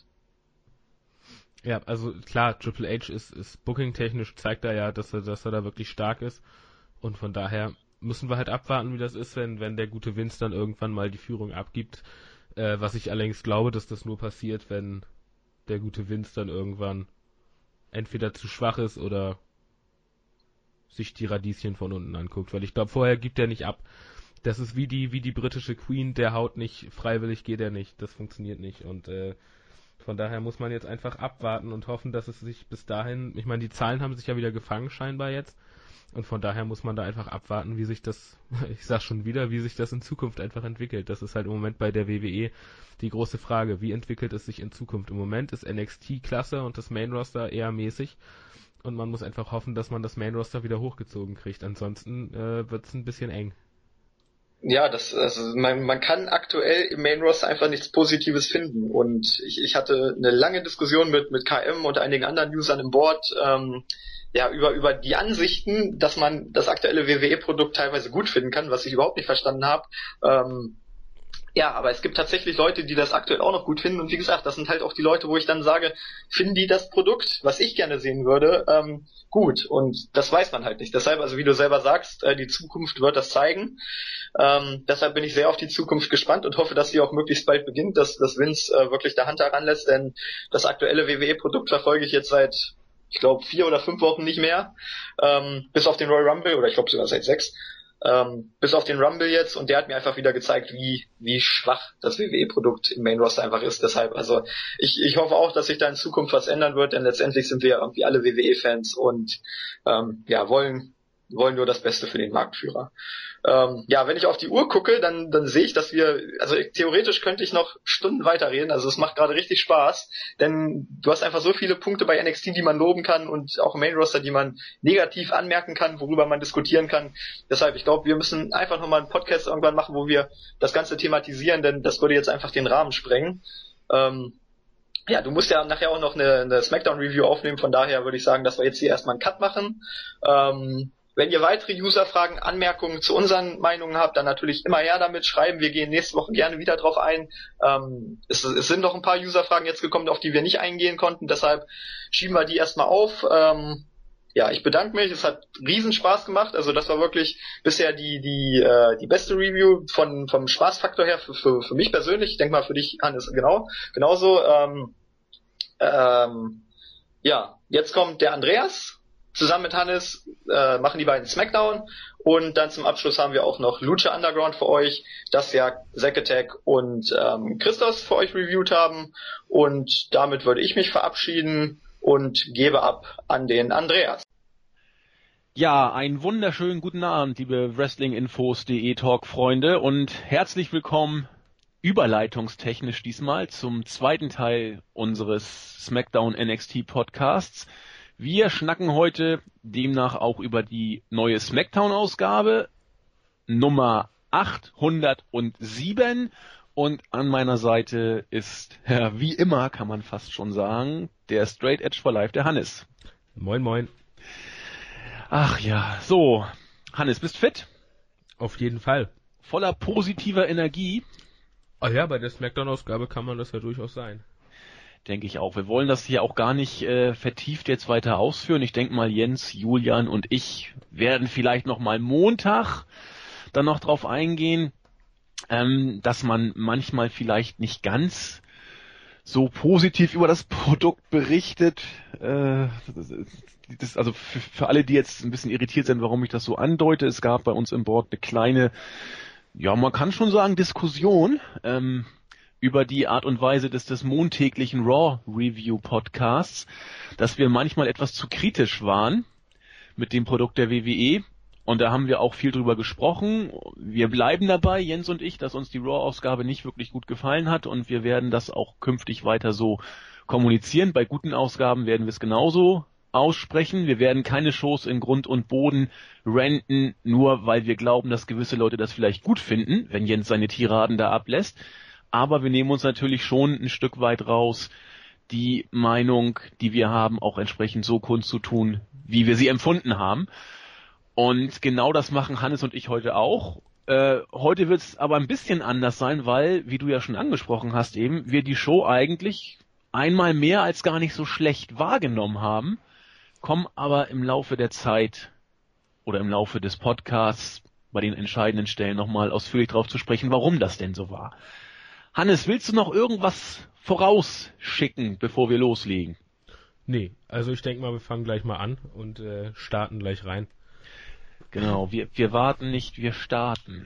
Auf geht's. Und äh, SmackDown begann diese Weise mit einem interessanten Backstage-Segment. Wir hatten viele Worker, die um Kane und Big Show versammelt waren. Nämlich, überraschenderweise waren da Faces dabei, die Usos, auch die Los Matadores gelten gemeinhin als Faces. Die Ascension, Titus O'Neill und Heath Slater gelten ja als Dödel und Damien Misto und The Miz als gesplittetes Tag Team mit Face und Heels. Kurz, wir hatten eine ganz kunterbunt gemischte äh, Gruppierung am Start.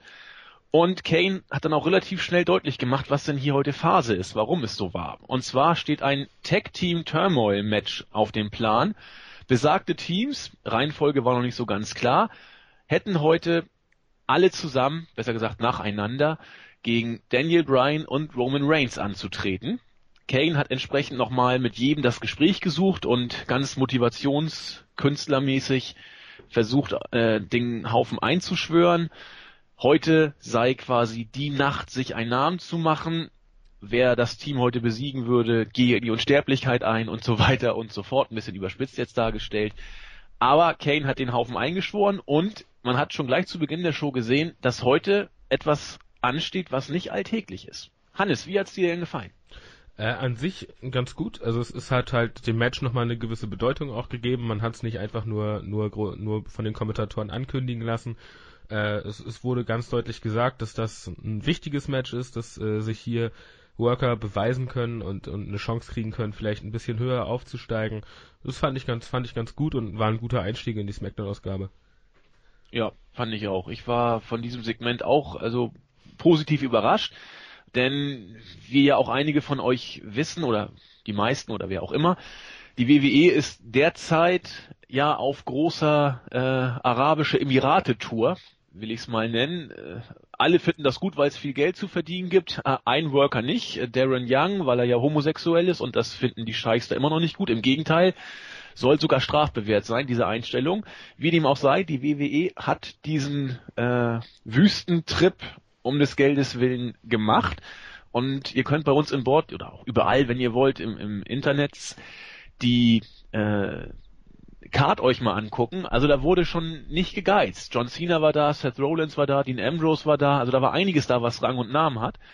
Und wenn man bedenkt, dass heute die Smackdown-Ausgabe entsprechend ja mit dem Rest vom Schützenfest aufwarten musste und wenn man weiß, dass Raw auch nicht gerade zumindest aus der Sicht von Jens und mir und auch von vielen anderen, nicht wirklich spannend war über weite Strecken, musste man für SmackDown schon ja gewisse Bedenken haben, was denn daraus wird. Und vor dem Hintergrund hat man gleich zu Beginn eigentlich etwas äh, gemacht, womit man nicht gerechnet hat, nämlich irgendwas, was ein bisschen Spannung oder Auflockerung reingebracht hatte. Und wie gesagt, Hannes und mir äh, es ganz gut gefallen. Ja, und gerade äh, bei dem, bei der Geschichte nochmal, das, das hat man ganz gut gemacht, weil dadurch, ich meine, es war klar, es wird bei SmackDown nicht die, nicht die große Star Power geben letztendlich. Also es waren dann ja schon so, so ein paar waren ja da, mit, mit Wyatt, mit Brian und mit, mit Reigns zum Beispiel. Aber man hat halt auch den, den, äh, den Mit- und Underkadern durch dieses Segment nochmal eine andere Bedeutung gegeben, weil sie halt dadurch die Chance haben, äh, die Topstars zu besiegen. Und vor dem Hintergrund, dass vielleicht die Show nicht so starbesetzt ist, war das ein ganz kluger Schachzug von der WWE in dem Sinn. Finde ich auch. Gerade, gut, ich glaube, ich will jetzt auch gar nicht vorgreifen. Wir kommen ja nachher beim eigentlichen Match noch drauf zu sprechen, auf die Darstellung der einzelnen Teams, die ja doch auch recht unterschiedlich, sag ich mal, ausgefallen ist, was äh, Matchzeiten angeht. Aber wir wollen dem nicht vorgreifen. Wo wir gerade von Star Power gesprochen haben, eröffnet wurde SmackDown von, äh, oder matchtechnisch eröffnet wurde SmackDown von Bray Wyatt, der gegen R-Truth antreten durfte und nach viereinhalb Minuten mit äh, dem Sister Abigail gewann. Ich fand das Match in Ordnung, was ich gesehen habe. In viereinhalb Minuten kann man nicht viel zeigen letzten Endes äh, geht booking-technisch der Weg für Bray Wyatt hier äh, weiter. Er ist nach wie vor ungeschlagen, hat das Match auch relativ, ja, ich würde sagen, entspannt gewonnen, hat sein, ja, wie das, äh, Back Spider Walk da auf dem Rücken krabbeln da gemacht. Ähm, ja, solide Geschichte. Hannes. Ich fand's zu lang. Ähm, wenn man bedenkt, dass R-Truth jetzt, äh, es ist mit der größte, der größte Geek den man in der WWE hat. Dieses ständige Rumgezappel und Rumgehampel äh, geht mir ehrlich gesagt auch nur auf den Keks. Und wenn man Wyatt, ich meine, warum lässt man ihn nicht einfach äh, squashen? Das, das ist so eine Sache, die, die ich so ein bisschen nicht, die ich nicht ganz nachvollziehen kann. Und äh, also so zwei, zwei Minuten oder sowas, ein, ein Squash, wo Wyatt einfach nur dominiert und ihn fertig macht. Warum denn nicht? Warum muss man den Art noch irgendwie? Der hatte ja eine richtig starke Phase auch in dem Match und äh, das, ich finde, das muss nicht unbedingt sein ja, genau das fand ich jetzt gar nicht, gar nicht so schlimm, weil wir eben hier in so einer B-Show sind, die eh auch noch starmäßig ein bisschen ausgedünnt war. Ähm, warum soll man nicht R-Truth auch mal ein bisschen was zeigen lassen? Freuen sich vielleicht auch die Fans. Bray Wyatt wird's jetzt nicht groß stören. Ähm, oder, oder, oder groß schaden. Im Gegenteil, er hat ja eh auch noch relativ entspannt gewonnen. Lass R-Truth da seine kurze Phase haben. Sonst hätten wir fast nur Squashes gehabt in dieser Show bis auf den Main Event. Aber ich kann dich schon verstehen, hätte man auch einen anderen hinstellen können, außer Art Truth, nur wer wäre denn noch übrig gewesen? Gut, das ist ein Argument. da war ja nicht mehr viel im Arsenal. Äh, ja, aber im Großen und Ganzen glaube ich nichts, was hier irgendwie die Booking-Welt der WWE verändern würde. Art Truth kann sich freuen, dass er ein bisschen mithalten durfte. und entsprechend on-screen auch so dargestellt wurde. Ja, mehr muss man glaube ich auch nicht sagen.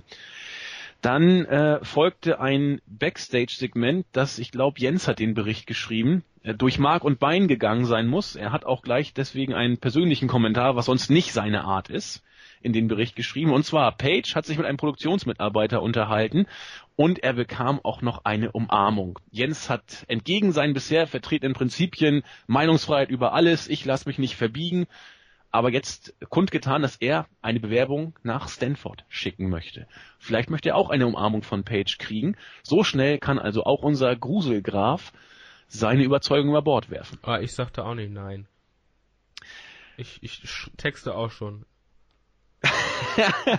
Hast du auch schon eine Bewerbung fertig für, für Ja, ich, ich, ich, feile, ich feile noch ein wenig an, an also ich, ich möchte das so halten, dass ich möglichst wenig arbeite und möglichst viel umarmt werde. Das ja gut, ich weiß nicht, was macht denn so ein Produktionsmitarbeiter? Hat er da viel zu tun? Ist so ein Schergenjob eigentlich, ne? Würde ich, würde ich fast sagen. Ich könnte mir vorstellen, dass er so ein bisschen guckt, äh, Kameras und so ein Gedöns und bisschen organisieren, hinten ein bisschen aufbauen oder so, aber wenn er damit um, pff, sei nie nein.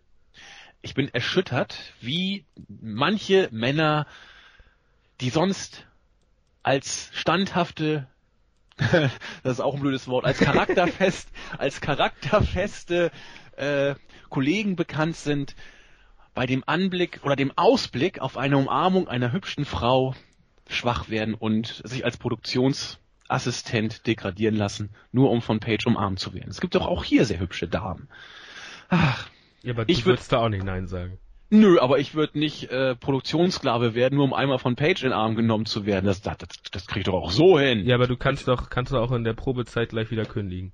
Ja, aber ganz cool ist ja, wenn ich einfach hingehe und sage, hallo, ich bin der tolle Silent. Und dann sagt Page, oh, den muss ich aber gleich umarmen.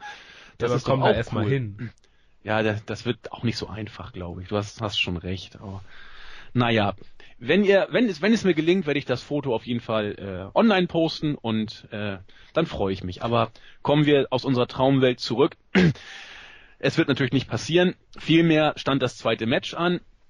Und ja, auch da hätte ich gesagt, äh, das, was man bei SmackDown erwarten konnte. Ich habe mich fast noch mehr gefreut über Summer Rae, die im Ring natürlich, äh, ja, kann man drüber streiten, über ihre Fähigkeiten. Ich finde sie wunderhübsch, weil sie auch so ein bisschen was Bitchiges hat und äh, Paige dazu sah, sah also optisch auch sehr, sehr ansprechend aus. Das Match war nach knapp drei Minuten vorbei. Nach äh, Submission hat Paige in ihrem PTO, wofür steht der eigentlich? Paige? Page Tap, Tap Out, irgendwie sowas. Ach so. Regel glaube. Page Tap Outer. Page Tap Out. Ja, wird, wird auf jeden Fall passen. Gewonnen. ja, die Bellas waren wieder äh, am Kommentatorenpult. Mhm. Äh, nach dem Match hat Nikki ihren Gürtel hochgehalten. Äh, Entschuldigung, den Championship-Gürtel hochgehalten. Und ja, man baut das Ding weiter solide auf für ein Pay-Per-View. Ja, die Bellas am Kommentatorenpult, das ist, ist ganz übel. Ähm, da will ich auch nicht weiter drauf eingehen, wenn man da mal genauer auf das hört, was, was die, was die da in ihr Mikrofon plären, ist, äh, da wird man ganz schnell bisschen matschig in der Birne. Ich habe gar nicht aufgepasst. Was haben sie denn so erzählt? Ach so Sachen wie ja, wir sind ja nur nett zu Page und immer wenn wir nett sind, dann dann denken die Leute, wir mobben alle. Dabei wollen wir nur ein bisschen Spaß haben und, äh, und all so, so ein Kram, wo man wo man sich halt denkt so okay, ja, muss man jetzt nicht unbedingt machen. Äh, matchtechnisch, ja, es war halt eine Page im Ring, die eigentlich was kann, aber nichts machen darf und eine, eine Summer Rae im Ring, die jetzt nicht unbedingt so viel kann, aber dafür ihr volles Potenzial halt ausschöpfen kann. Und von daher, ja, es, es, es war okay, aber ich, ich sag mal so, ich habe mir jetzt, ich habe heute noch äh, den, das NXT Special Event geguckt und da auch das Steven Match geguckt und da ist man doch sehr verwöhnt, wenn man sich äh, dann sowas dann angucken muss, ist dann doch eher eher doof. Ja, ich, ich bin vor allen Dingen auch gespannt. Unterstellen wir mal, was ich, Charlotte kommt hoch. Das wird ja, obwohl, da kommt auch jetzt eine News in den nächsten Stunden noch raus. Äh, sie wird von vielen in der WWE äh, geradezu als, als äh, ja, wie, soll ich sagen, viele sind geradezu high auf, auf Charlotte. Aber es soll wohl auch genug geben, die äh, den Main-Roster-Aufstieg etwas skeptischer sehen. Und zwar Rate mal, Hannes, aus welchem Grund? Aufgrund ihres Aussehens. Ja, ohne Scheiß. Also es heißt tatsächlich, Charlotte entspricht nicht dem, was man im Main Roster haben will, sprich Supermodel. Figur Ja, das ist und doch- Optik. Das ist doch, also, ich könnte schon wieder kotzen bei so einem Scheiß. Ich muss mich da gerade, also mal im Ernst, so ein, so eine sexistische Dreckscheiße schon wieder. Mann, die, die Frau ist, das ist die beste Wrestlerin, die die WWE seit Jahren hat, die, seit Jahren unter Vertrag hat. Und man, ich meine, guck, die, also Natalia hat auch nicht unbedingt die Gardemaße und eine, eine, eine äh, wie, wie hieß denn nochmal? Caitlyn hatte auch nicht unbedingt, das waren aber super Wrestlerinnen. Und die hat man alle irgendwo vergrault. Und wenn man das jetzt mit Charlotte auch noch durchzieht, lasst sie bei NXT. Da kann ich mir das zumindest, kann ich mir zumindest gutes, gutes Wrestling angucken. Weil ich glaube, ehrlich gesagt, auch nicht selbst, selbst wenn der Aufstieg kommt, wird sie, sie wird ja nicht das zeigen dürfen, was, was sie kann, sondern sie wird das zeigen, was, was Paige jetzt auch macht. Und Paige ist eigentlich auch eine super Wrestlerin. Nur darf sie halt nicht. Und, aber wenn ich dann schon wieder höre, das mit dem Aussehen, da, da wird mir schon wieder schlecht, wirklich. Ja, ich, ich finde es auch bezeichnend. Wobei ich bei Natalia sagen muss, ach, ich mag die einfach super gerne. Die ist super. Ich finde die, finde die einfach süß. Ähm, ja, aber wo, ich eigentlich drauf hinaus wollte, bevor ich die Sache mit der News eingestreut hatte, selbst wenn man jetzt davon ausgeht, dass Charlotte hochkommt und wie gesagt, trotz dieser Bedenken, die ich gerade aus dem chauvinistischen Bereich vorgetragen habe, gehen viele davon aus, dass es relativ schnell passieren wird, dass Charlotte hochkommt. Ist ja auch schön und ich freue mich auch für sie. Nur stellen wir uns mal vor, keine Ahnung, ein, ein, ein Four-Way-Match zwischen AJ, Charlotte, Natalia und Paige. Ob man die wohl tatsächlich so lassen könnte oder so lassen würde, wie sie können, oder ob man sie tatsächlich in ihren Fähigkeiten auch da beschneidet. Ja, natürlich. Das ist doch, und das finde ich so ein bisschen tragisch, weil dieses sexistische WWE-Gedröhne, das, das ist fürchterlich, aber man weiß es. Was mich eben noch mehr nervt, wenn wirklich gute Wrestler wie, sagen wir, Natalia und äh, Charlotte, die ja nun auch alles andere als, als hässlich sind. Also, diese sind ja hübsche Frauen, aber die eben ihren Fokus noch verstärkter im Wrestlerischen haben. Wenn du die dann auch noch wrestlingmäßig beschneidest, das ist doch doof. Ja, man, man will das doch gerade, man will kein Wrestling bei den Frauen sehen. Man will da assi getoastete Bella-Zwillinge sehen, die den mit 50ern äh, bei Live-Events irgendwie den ich, ich sag's jetzt nicht, ihr wisst, was ich meine, denke ich mal. Äh, Das, das ist das, was die WWE will. Die will kein gutes Wrestling sehen. Das ist seit Jahren vorbei bei den Diven. Äh, Ich meine, es ist bezeichnet, dass sie Diven heißen. Und dass es eine Sendung gibt, die Total Divas heißt, die der letzte Scheiß ist, worauf jeder, inzwischen fast jede Storyline irgendwie aufbaut, weil Paige jetzt ja auch noch mit, mit in der ganzen Scheiße drin hängt. Und also die Diven Division ist, ist bei, bei Main Roster eine absolute Katastrophe und das gucke ich mir ehrlich gesagt, das wird dauerhaft geskippt. Und äh, wenn wer gutes Frauenwrestling sehen will, NXT oder irgendwelche anderen Promotions, aber unterstützt nicht diese Scheiße, die bei der WWE da abläuft, weil das ist einfach nur Dreck. Aber warum hat man denn dann in der WWE die Diven Division? Dann könnte man doch ganz ins Chauvinistische abrutschen und jedem Kerl eine, eine, Mensch, ich habe gerade das, äh, wie heißt das denn? Ähm, Valet oder Valet. so? Valet. Valet, Valet, genau, im Französischen war ich gerade schon wieder abgedriftet. Ein, ein Valet an die Seite stellen und dann hat man da eben was für für die Sabba-Fraktion, will ich mal sagen. Die Mädels müssen nicht katastrophale Leistungen im Ring abliefern, auch wenn sie viel mehr können, weil die WWE eben kein gutes Wrestling sehen will, dann kann man sich's doch gleich sparen. Wa- Warum nicht alle als Valets dann missbrauchen und bei NXT einfach äh, auftreten lassen? Sie kennen das Phänomen Schlammcatchen? Das, ist, Ja. das Ding ist, dass äh, viele der angesprochenen Persönlichkeiten das sehr schön finden, wenn die sich da, wenn die sich da kabbeln im Ring und bla bla. Das ist nicht, das, das, das ist das Problem und das wird man bei der WWE, solange Vince McMahon da ist und sich, sich darauf einen freut, äh, wird sich das nicht ändern.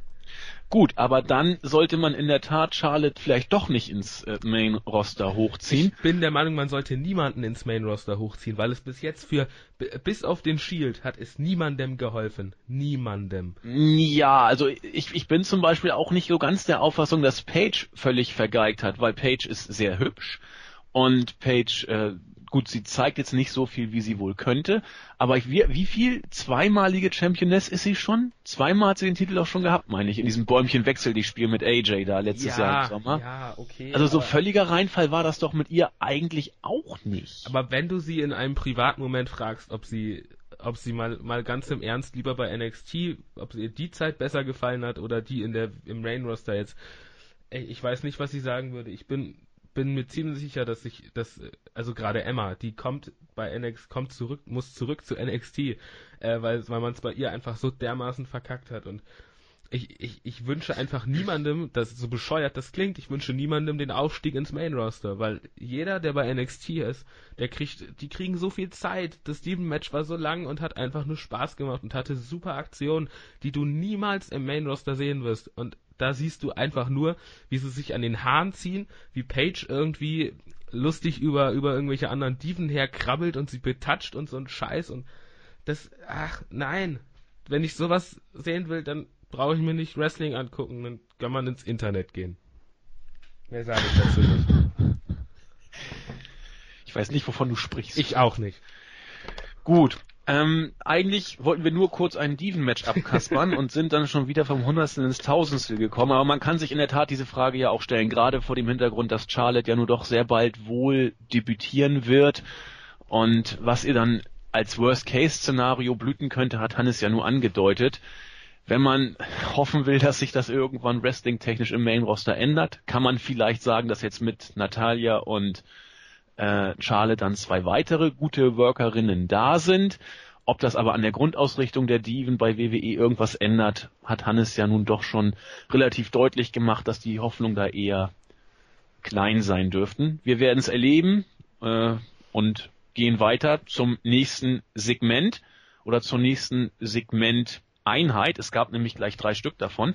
Im ersten gab es einen ja, Rückblick oder einen zusammenfassenden Rückblick der Ereignisse von Raw zwischen Rusev und John Cena und die Kommentatoren haben das wieder zum Anlass genommen, eine angekratzte Hornhaut-Diagnose kundzutun. Cena sei entsprechend angeschlagen. Man muss gucken, was da passiert. Deswegen konnte er auch äh, in Arabien oder in, in, den Vereinigten Arabischen Emiraten gegen Seth Rollins äh, kämpfen und gewinnen.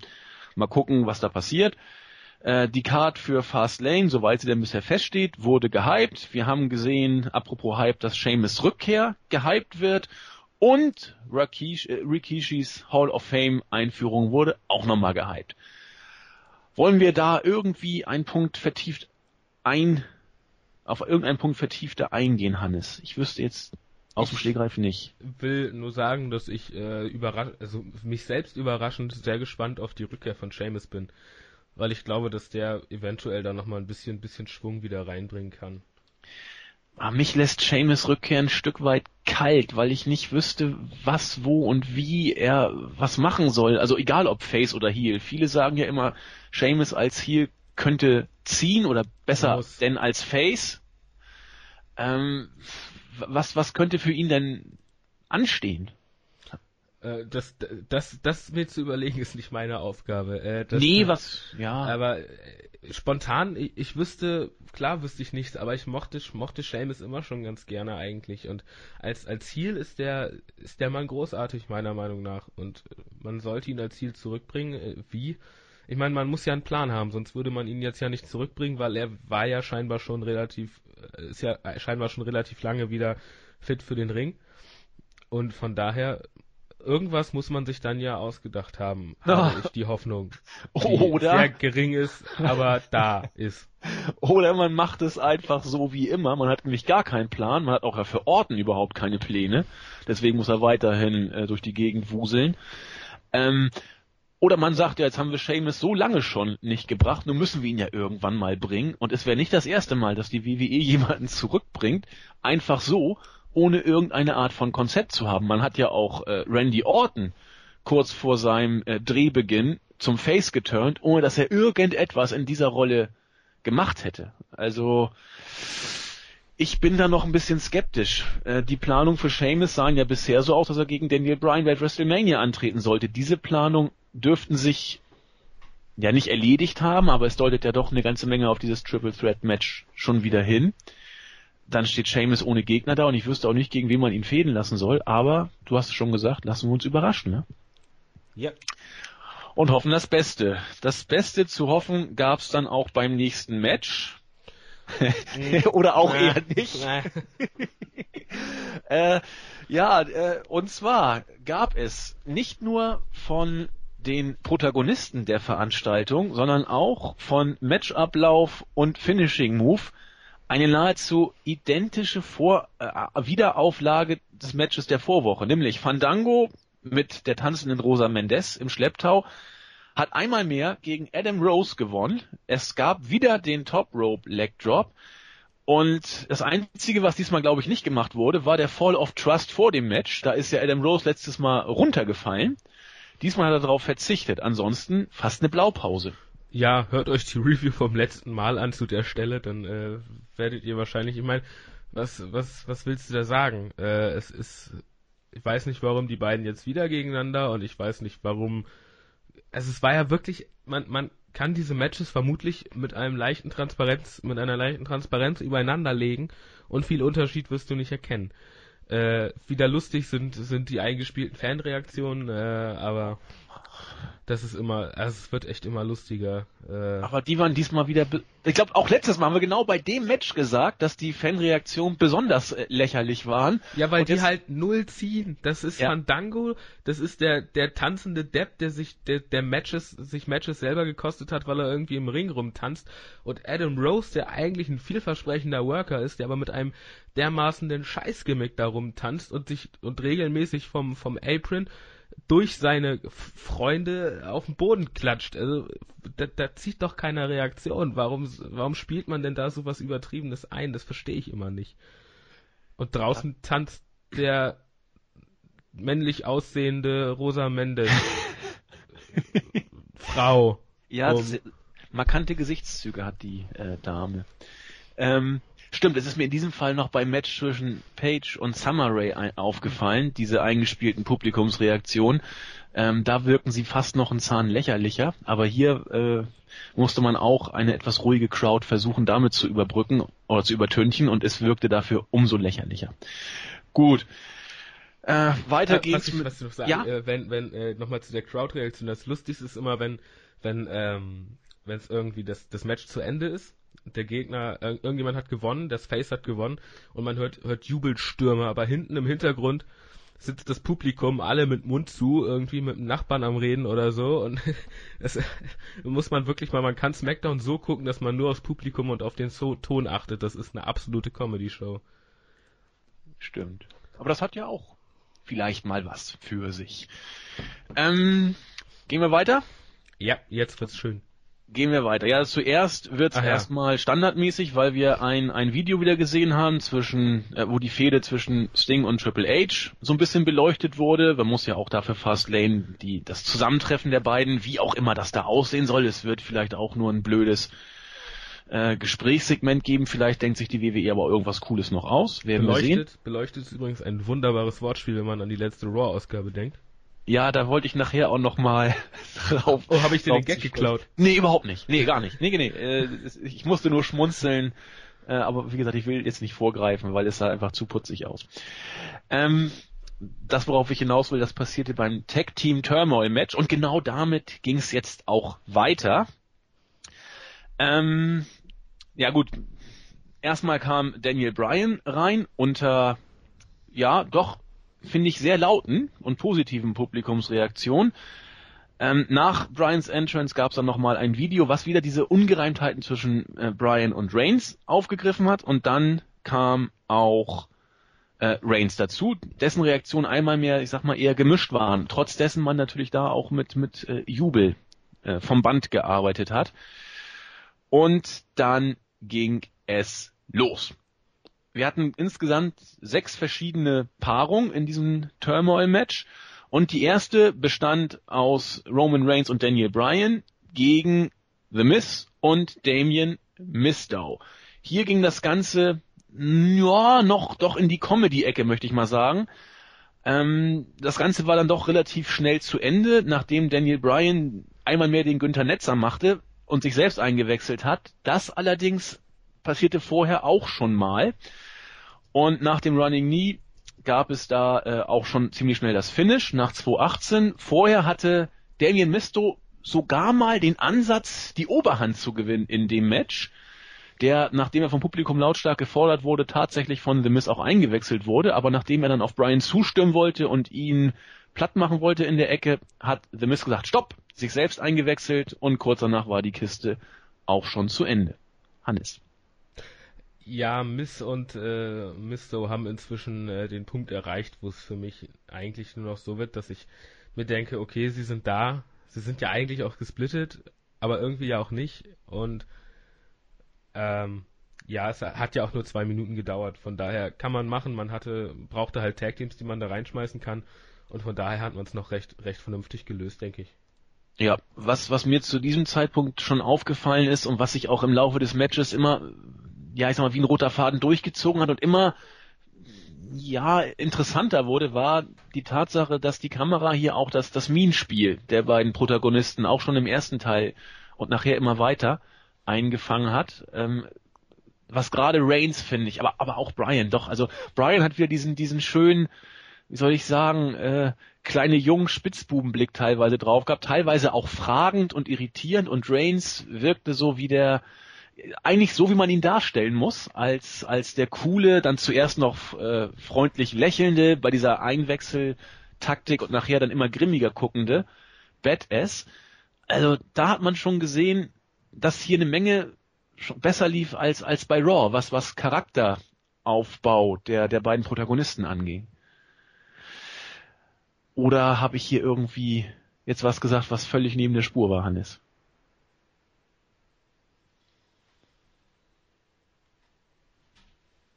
Hallo? Hallo, hallo, hallo? Hallo, hallo, hallo. Bin ich wieder du warst, da? du warst eben weg. Äh, ich hab, äh, war, warst du irgendwie gar nicht on air oder hast du mich irgendwie Nee, ich hatte jetzt Vergessen- gerade tatsächlich technische Probleme. Ach so, ähm, ich habe eben nur kurz wortreich nochmal dargestellt, dass es mir besonders gut gefallen hat, dass äh, oder die Tatsache, wie man Roman Reigns und Daniel Bryans Mimik und ihren, ich sag mal, Charakteraufbau äh, vorangetrieben hat in Bezug darauf, dass man von beiden sehr schnell durch durch Close-ups ihre ja äh, bei bei Reigns eben das das charmante Lächeln oder das gelangweilte oder vielsagende über den Ding stehende Lächeln und bei Daniel Bryan so dieses spitzbübische teilweise auch fragende äh, Gesicht präsentiert hat, was meiner Meinung nach für den Aufbau äh, in Bezug auf Fastlane mehr gemacht hat oder mehr gebracht hat als fast die gesamte Raw-Ausgabe. Das, das war, war absolut großartig. Also äh, gerade am Anfang, es hat sich halt so ein bisschen entwickelt. Es ging halt los, äh, als, als die sich gegenseitig ein- und ausgewechselt haben, fanden die beide das noch so ein bisschen, bisschen lustig, haben da, haben so ein bisschen, bisschen geflaxt und Reigns so ein bisschen mit so einem verschmitzten Grinsen auf dem Gesicht und das wurde halt immer ein bisschen weniger mit dem Grinsen, sondern mehr so ein genervtes Gesicht dann irgendwann. Das hat man, hat man wirklich gut gemacht und äh, das hat Reigns, denke ich, auch nochmal. Es sind halt oft die Kleinigkeiten, die da helfen. Ja, denke ich auch. Also gerade bei Reigns, da reicht, weil er promomäßig eben einfach nicht der Gott ist, da kann man viel mit Mimik und Gestik machen, finde ich. Und das sollte nicht diese Knuddelbär Babyface Gestik sein, sondern tatsächlich dieses ja über den Ding stehende, coole, in sich ruhende. Manchmal kann er auch ganz gut verschlagen. Also das, das, das steht ihm einfach und und da reicht teilweise eine kurze Einblendung auf sein Gesicht und das ist mehr wert als diverse Promos, die er hält, ja, die vielleicht teilweise sogar rhetorische Eigentore manchmal sind, weil er da eben nicht so stark ist wie, wie ein Heyman zum Beispiel. Na gut, gehen wir weiter. Als nächstes kamen dann die Usos rein und hier hat man auch schon gesehen, welche Textteams man, ich sag mal, ein bisschen mehr schützen möchte oder ein bisschen stärker darstellen möchte und welche nicht. Denn äh, dieses Match dauerte alleine für sich gesehen fast 26 Minuten. Und das ist natürlich schon eine Hausnummer. Die meiste Zeit war auch hier Daniel Bryan äh, im Ring und der hat auch letzten Endes den, den Sieg eingefahren.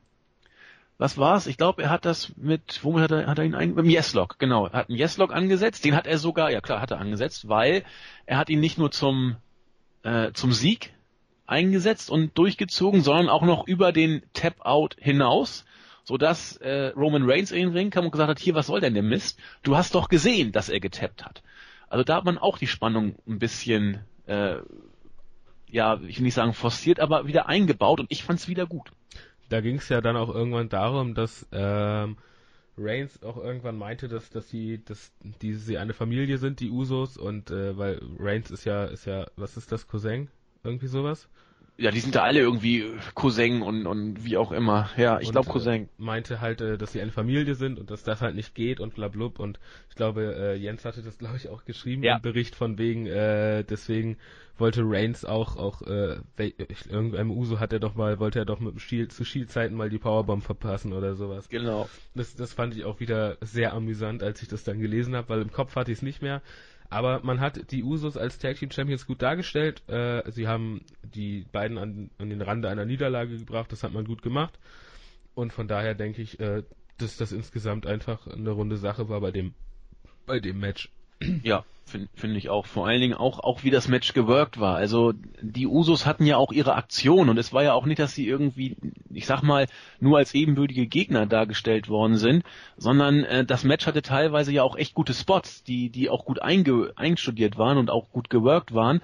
Also äh, das war schon nicht ohne.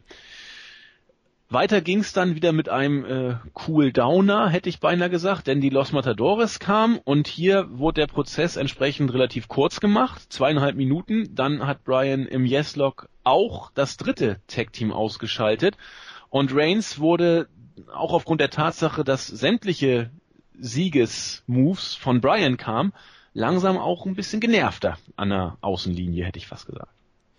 Ja, ist ja auch letztlich, äh, ist ja auch gut, ist ja auch schön, dass man es so aufbaut, weil letztendlich muss Reigns sich ja auch präsentieren äh, und zeigen, dass, dass er der Chef im Ring ist und so funktioniert es natürlich nicht, wenn er dann nur zuguckt, wie Brian gewinnt. Und äh, da ging es dann halt mit den Spannungen richtig los und das war, äh, war so ein guter Aufbau. Ja. Ähm, als nächstes Team kam dann das fast schon vergessene Slater Gator Team zum Einsatz. Hieß Slater äh, begnadigt sozusagen von juristischen Kreisen, damit auch von der WWE. Hatte ja bei Montag bei Raw schon einen Auftritt als. War, war er das wirklich? Ja, ich ah, glaube ja. Okay. Vor allen Dingen, und das ist mir auch bewusst geworden, ich, weil die Frisur die Frisur ist noch übrig geblieben von, äh, von diesem Auftritt. Äh, Heath Slater hat jetzt ex also deutlich kürzere Haare als früher und ich musste ziemlich an Sting denken, als er da rumhüpfte. Das äh, ist mir sofort äh, in die Augen gesprungen. Geholfen hat's ihm natürlich nicht, weil hier Roman Reigns letzten Endes den Sack zugemacht hat mit einem Spear und damit auch mal ein Finisher setzen durfte. Und das fand Brian jetzt nicht so toll. Ja, man baut es halt weiter konsequent dann auf. Die Geek-Teams schön wegsplashen und. Ja, muss auch so sein. Dass die Ascension aus äh, Booking-Sicht der WWE wohl doch kein Geek-Team sein sollen, hat man zumindest im nächsten äh, Match, also das fünfte des Turmoil-Matches angedeutet. Denn äh, Victor und Con äh, Connor kamen an den Ring. Gestartet haben Brian und Connor oder Victor? Das weiß ich jetzt. Ich kriege das nicht. Victor. Victor so, irgendwann flog dann Brian übers oberste Seil, dann haben sich beide der Ascension auch über Reigns hergemacht, den sie Kommentatorenpultmäßig auch ausgeschaltet hatten und haben dann weiter auf beide eingeprügelt, bis es zu einer DQ kam. So kann man natürlich auch ein Tag-Team entsprechend entschlossen darstellen. Muss ich, muss ich sagen, hat der Ascension gut getan. Jetzt müsste man nur noch von dem blöden Outfit wegkommen, aber ich fürchte, das wird nicht passieren. Äh, sie wirken halt allein durch ihr Auftreten äh, wie ein Geek-Team. Ähm, das, das ist das Problem. Man hat, klar, man hat sie gut dargestellt jetzt. Man äh, hat halt, äh, man konnte sie eben nur durch eine DQ stoppen und äh, Reigns und Brian waren da relativ chancenlos dann, dadurch, dass sie überrumpelt wurden und war okay. Man hat Disqualifikation ausgesprochen und alles passt. Ja, hoffentlich kriegt man das dann irgendwie noch hin. Also bei mir wird es ehrlich gesagt sehr schwer, die Ascension noch aus der Geek-Rolle irgendwie rauszukriegen, in, in die sie aus meiner Sicht einfach ein Stück weit jetzt drin sind. So wie sie jetzt gebuckt werden, ist das völlig okay. Nur es kommt vielleicht ein Tick zu spät und was ihr ja ihr Gimmick angeht, da war es ja quasi seit dem Debüt schon zu spät, da irgendwie was zu machen. Ja, unsägliches Gimmick haben wir oft genug angesprochen, müssen wir auch nicht weiter vertiefen. Die Erben von Road Warriors und Demolition, naja, im Jahr 2015 muss das jeder für sich selbst entscheiden. Äh, und dann ging's los. Als Creme de la Creme kam dann natürlich das dicke Ende. Kane, Kane und Big Show waren dran und haben dann entsprechend versucht, ein geschwächtes Team der Stars, und das haben sie auch beide ganz gut gesellt, muss ich gestehen. Die wurden ja vorher von der Ascension quasi niedergeprügelt und sowohl Brian als auch Reigns haben das die ganze Zeit über gut gesellt. John Cena wäre jetzt wieder topfit gewesen. Die beiden haben es bis zum Ende durchgezogen. Ähm, aber die beiden waren sich von Anfang an nicht wirklich stimmig, Big Show und Kane. Es gab während des gesamten Matches Unstimmigkeiten, wer wann wie eingetaggt werden sollte. Äh, auch da gab es selbst Ein- und selbst Auswechslungen. Zufrieden waren sie beide nicht. Und es kam tatsächlich, und es wirkte, ja, ja Turn, ja oder nein. Also man hätte es so und so sehen können. Nach neuesten Informationen soll es tatsächlich so sein, dass man das wohl als Turn sieht, weil die Authority bei der kommenden Raw-Ausgabe wohl mit Big Show mal ein ernstes Wörtchen sprechen möchte. So geht's nicht. Also Tendenz wohl tatsächlich Richtung Turn. Denn Big Show hat irgendwann von Kanes Genöle genug gehabt und ihm einfach, ja, ein kleiner K.O.-Punch will ich es mal nennen, äh, verpasst. Danach hat dann auch noch Reigns den Spear gegenüber äh, ja, gegenüber Big Show angesetzt und Daniel Bryan dann tatsächlich den Running Knee war das, ne? Genau, den Running Knee mhm. noch nachgesetzt und dann das Pin, äh, das Cover und dann war das Tag Team Turmoil Match vorbei. Beide haben völlig erschöpft zum WrestleMania Zeichen geschaut und das Match war vorbei. Dann kam das dicke Ende. Mach doch sowas nicht. Ja, also das sagt man doch immer so. Ja, aber es ist halt wirklich, es, es ist halt unfreiwillig komisch dann gewesen, wenn der Big Show dann kommt. Aber gut, äh, ja, es, es, es war, war ganz nett gemacht. Ich meine, das, das Selling von, von Reigns und Brian war, war großartig, auch von Reigns. Ja. Äh, das möchte ich kurz hervorheben. Das war wirklich, war wirklich klasse, auch dass er wirklich dann irgendwann in der Ecke kniete und irgendwie gucken musste, dass er mit der Luft klarkommt und sowas. Und das haben sie gut gemacht und auch das, ja, der K.O.-Punch wirkte, wirkte doch sehr albern, äh, dass, dass Kane da gleich, gleich komplett auf die Bretter geht nach so einem, so einem Schnapper. Äh, aber gut, man, man muss ja, man muss es ja sellen. Ich meine, er wirkte halt, wirkte halt dadurch, dass er sehr kurz gezogen war, eher, eher ein bisschen lasch, aber von, vom Match her, was sollst du erwarten, wenn Kane und, Kane und Big Show mit im Ring stehen? Äh, nichts Großartiges. Man hat, man hat die Story im Match, also das, das muss man sagen, die Story war in diesem gesamten Turmoil-Match war die, war das eine richtig gute Match-Story. Es, es wurde eine Geschichte zwischen Brian und Reigns erzählt, dann irgendwann zwischen Kane und, und Big Show und am Ende äh, hat denen dann das Match gekostet und Brian und Reigns haben sich ja zusammengerissen und haben das Match dann gewonnen. Äh, von daher war das, war das ein saustarkes Match, was dann ja auch fast die Hälfte von der ganzen Smackdown-Ausgabe dann ausgemacht hat. Äh, und von daher bin ich damit bin ich damit sehr zufrieden und zufriedener als, als mit Raw diese Woche auf jeden Fall. Wie so oft in letzter Zeit. Ja, da kann ich fast das gleiche nur wiederholen, was du eben schon gesagt hast. Ich fand das Match richtig gut. Ähm, sowohl vom Aufbau als auch von der Darstellung der beiden Fast Lane Protagonisten.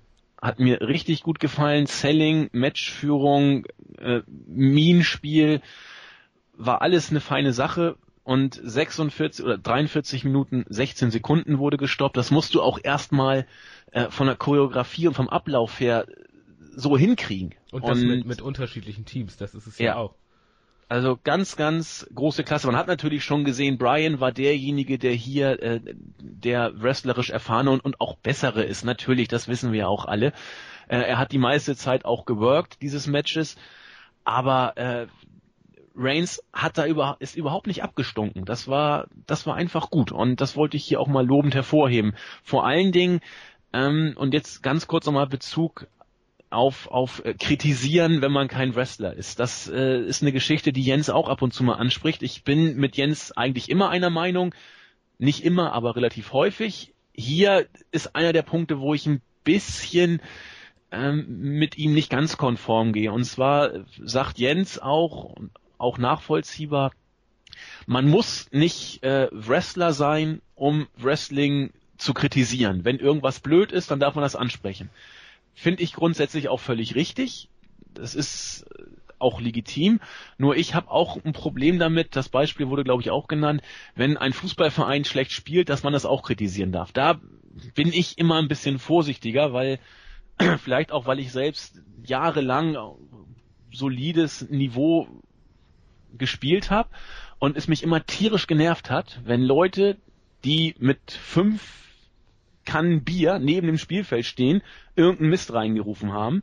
Ähm, da kann man sagen, ja, die dürfen auch kritisieren, wenn man schlecht spielt. Ich bin da ein bisschen differenzierter. Man sollte Kritik in der Tat nur dann verstärkt anbringen, wenn man auch weiß, wovon man da spricht und auch selbst mal im Ring stand und einen auf die Glocke gekriegt hat.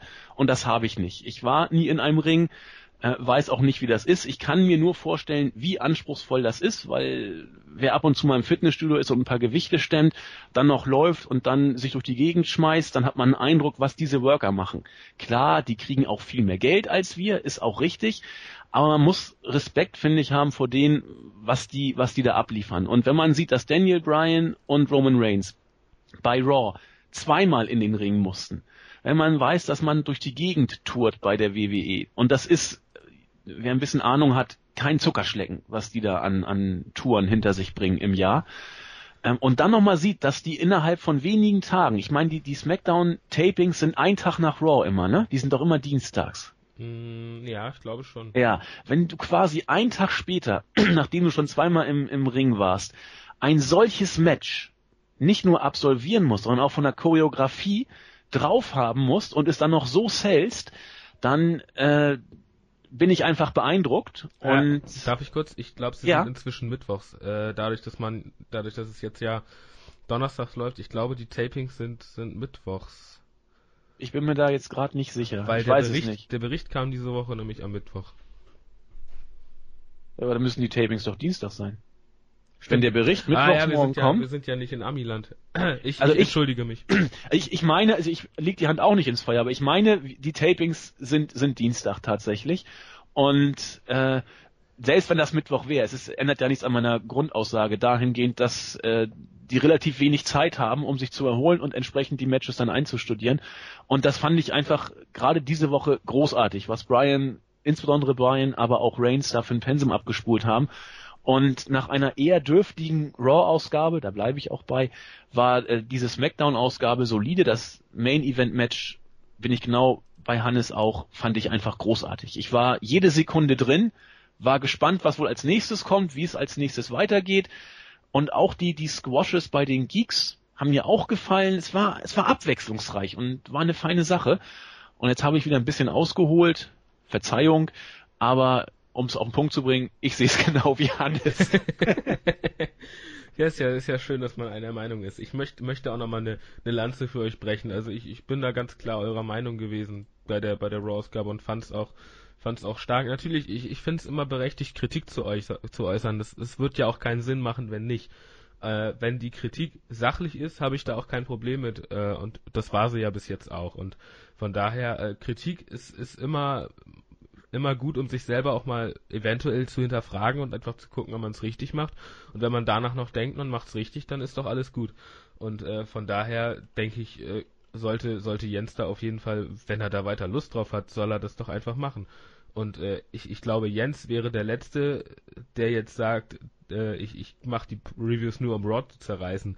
Der will ja selber, dass es besser wird. Und äh, das wollen wir, glaube ich, alle, weil wir das ja alle gerne gucken. Und äh, von daher machen da einige Aussagen nicht ganz so viel Sinn. Genau, und vor allen Dingen Rain, äh, Reigns. Jens leidet ja unter einer schlechten Wrestling-Show. Der Junge lebt Wrestling und wenn es nicht gut ist, dann ist er immer ganz traurig und kann sich immer schön in Rage reden. Genauso gut äh, loben wir natürlich auch, wenn es uns gefällt. Aber äh, im Moment, die letzte Raw-Ausgabe war eben aus unserer Sicht einfach langweilig und äh, dann können wir das auch so sagen. Wir wollen natürlich in keiner Weise euch irgendwie den Spaß am Wrestling nehmen. Das klang auch bei, bei einer Aussage mal durch. Kann ich auch verstehen. Wenn man jetzt immer das hört und es wird immer alles schlecht gemacht, ähm, dann hat man auch keinen Spaß am Produkt und einem wird vielleicht auch ein Stück weit die Freude daran genommen. Das wollen wir ja auf gar keinen Fall. Im Gegenteil. Ähm, nur wenn es eben uns nicht gefallen hat, dann werden wir auch künftig das so kommunizieren. Und das habe ich einleitend gesagt und das ist auch, glaube ich, ein ganz gutes Schlusswort. Die Podcasts werden natürlich genauso bleiben, wie sie sind. Jens wird so bleiben, wie er ist, Julian und ich, Hannes, Christos, Buvi und Claudio auch. Und in diesem Sinne hoffen wir, dass es euch auch weiter ein bisschen gefällt und ihr ab und zu mal reinklickt. Wir sind wieder bei euch nächsten Dienstag. Entweder Julian, Jens oder ich. Und dann, wie gesagt, Lucha Underground äh, wurde hier angekündigt. Zuerst von Bovi, wird aber nicht stattfinden. Das ist eher eine Möglichkeit für kommende Podcasts. Ich habe eben nochmal mit Julian drüber gesprochen. Das war bei eurer Aufnahme noch nicht klar, beziehungsweise kam ein bisschen falsch rüber. Lucha Underground ist in dieser Woche ja schon längst auf der Startseite gewesen. Eventuell packen wir Lucha mit in unseren NXT und SmackDown Podcast. Wenn ihr jetzt sagt, meine Güte, wir sind ja teilweise schon bei anderthalb, ein, dreiviertel Stunden, wie sollen wir das denn alles hören? Können wir auch verstehen. Wir werden dann aber das so machen, dass wir entsprechende Abstandsmarkierungen reinbringen, sodass ihr genau sehen könnt, entweder ihr hört euch alles an, wenn ihr Lust drauf habt, oder ihr sagt, ich habe Lust auf Lucha oder was auch immer, dann werden wir euch genau äh, markieren, wo ihr einklicken müsst. Und dann kann sich jeder eben das rauspicken. Die Gefahr, die wir natürlich jetzt haben, wenn wir so viele Podcasts haben, dass wir ein bisschen auch die Startseite blockieren, was, was News angeht. Und das wollen wir natürlich auch nicht. Und von dem her überlegen wir relativ konkret, das jetzt ein bisschen zu, zusammenzufassen. Nagelt mich nicht drauf fest. Die Würfe sind noch nicht definitiv gefallen. Es ist eine Option, die wir austesten. Und egal wie es ausgeht, den Überblick werdet ihr nicht verlieren. Das äh, versprechen wir euch. Hannes, noch ein Schlusswort von dir. Äh, ich ich würde ganz gerne äh, noch die, die Crestfallen grüßen, äh, weil von der auf Twitter in letzter Zeit sehr viele nette Worte kamen. Und äh, da würde ich ganz gern einmal ganz kurz grüßen. Ja, die Crestfallen ist ja auch extrem lieb und die müssen wir ja auch unbedingt ja, sind wir froh, dass wir sie haben, sagen wir es mal so. Das ist echt, also die gute Seele des Sports, kann man fast sagen. Die, kümmert, die kümmert sich um alle, backt auch mal Weihnachtsplätzchen, wenn es nicht anders geht. Das ist, das ist schon unverschämt, was da teilweise ist. Ich habe keine gekriegt. Nee, du hast ja auch keine gewollt. Muss Man musste schon muss fragen. Man, muss man nach Plätzchen verlangen? Jeder will Plätzchen. Naja, bei uns, der User äh, Christian hat ja im, bei uns im Board ein äh, Thread damals aufgemacht und gesagt, oh, bald ist ja Weihnachten und ich habe gar keine Plätzchen und ich kann die auch nicht backen, aber ich würde gerne welche verschenken. Und da hat Crestfallen gesagt, ja, mache ich dir kurz welche und hat ihm welche geschickt. Das ist wirklich so passiert. In dem Sinne ist, sind die Grüße auch absolut berechtigt. In dem Sinne meldet euch im Board an, wir haben Kekse. Ja, aber äh, ja, macht's einfach. Hannes, vielen Dank für die kurzweilige Unterhaltung. Wir sind wieder ein bisschen länger geworden als gedacht. Ach, das ist ja eine Überraschung. Ich wollte gerade sagen, das war ja nun fast absehbar. Äh, wir sehen uns oder hören uns nächsten Freitag wieder und bis dahin, Hannes, eine, ein schönes Wochenende Ja, und das- bis zum nächsten Mal. Das wünsche ich dir und allen anderen auch. Bis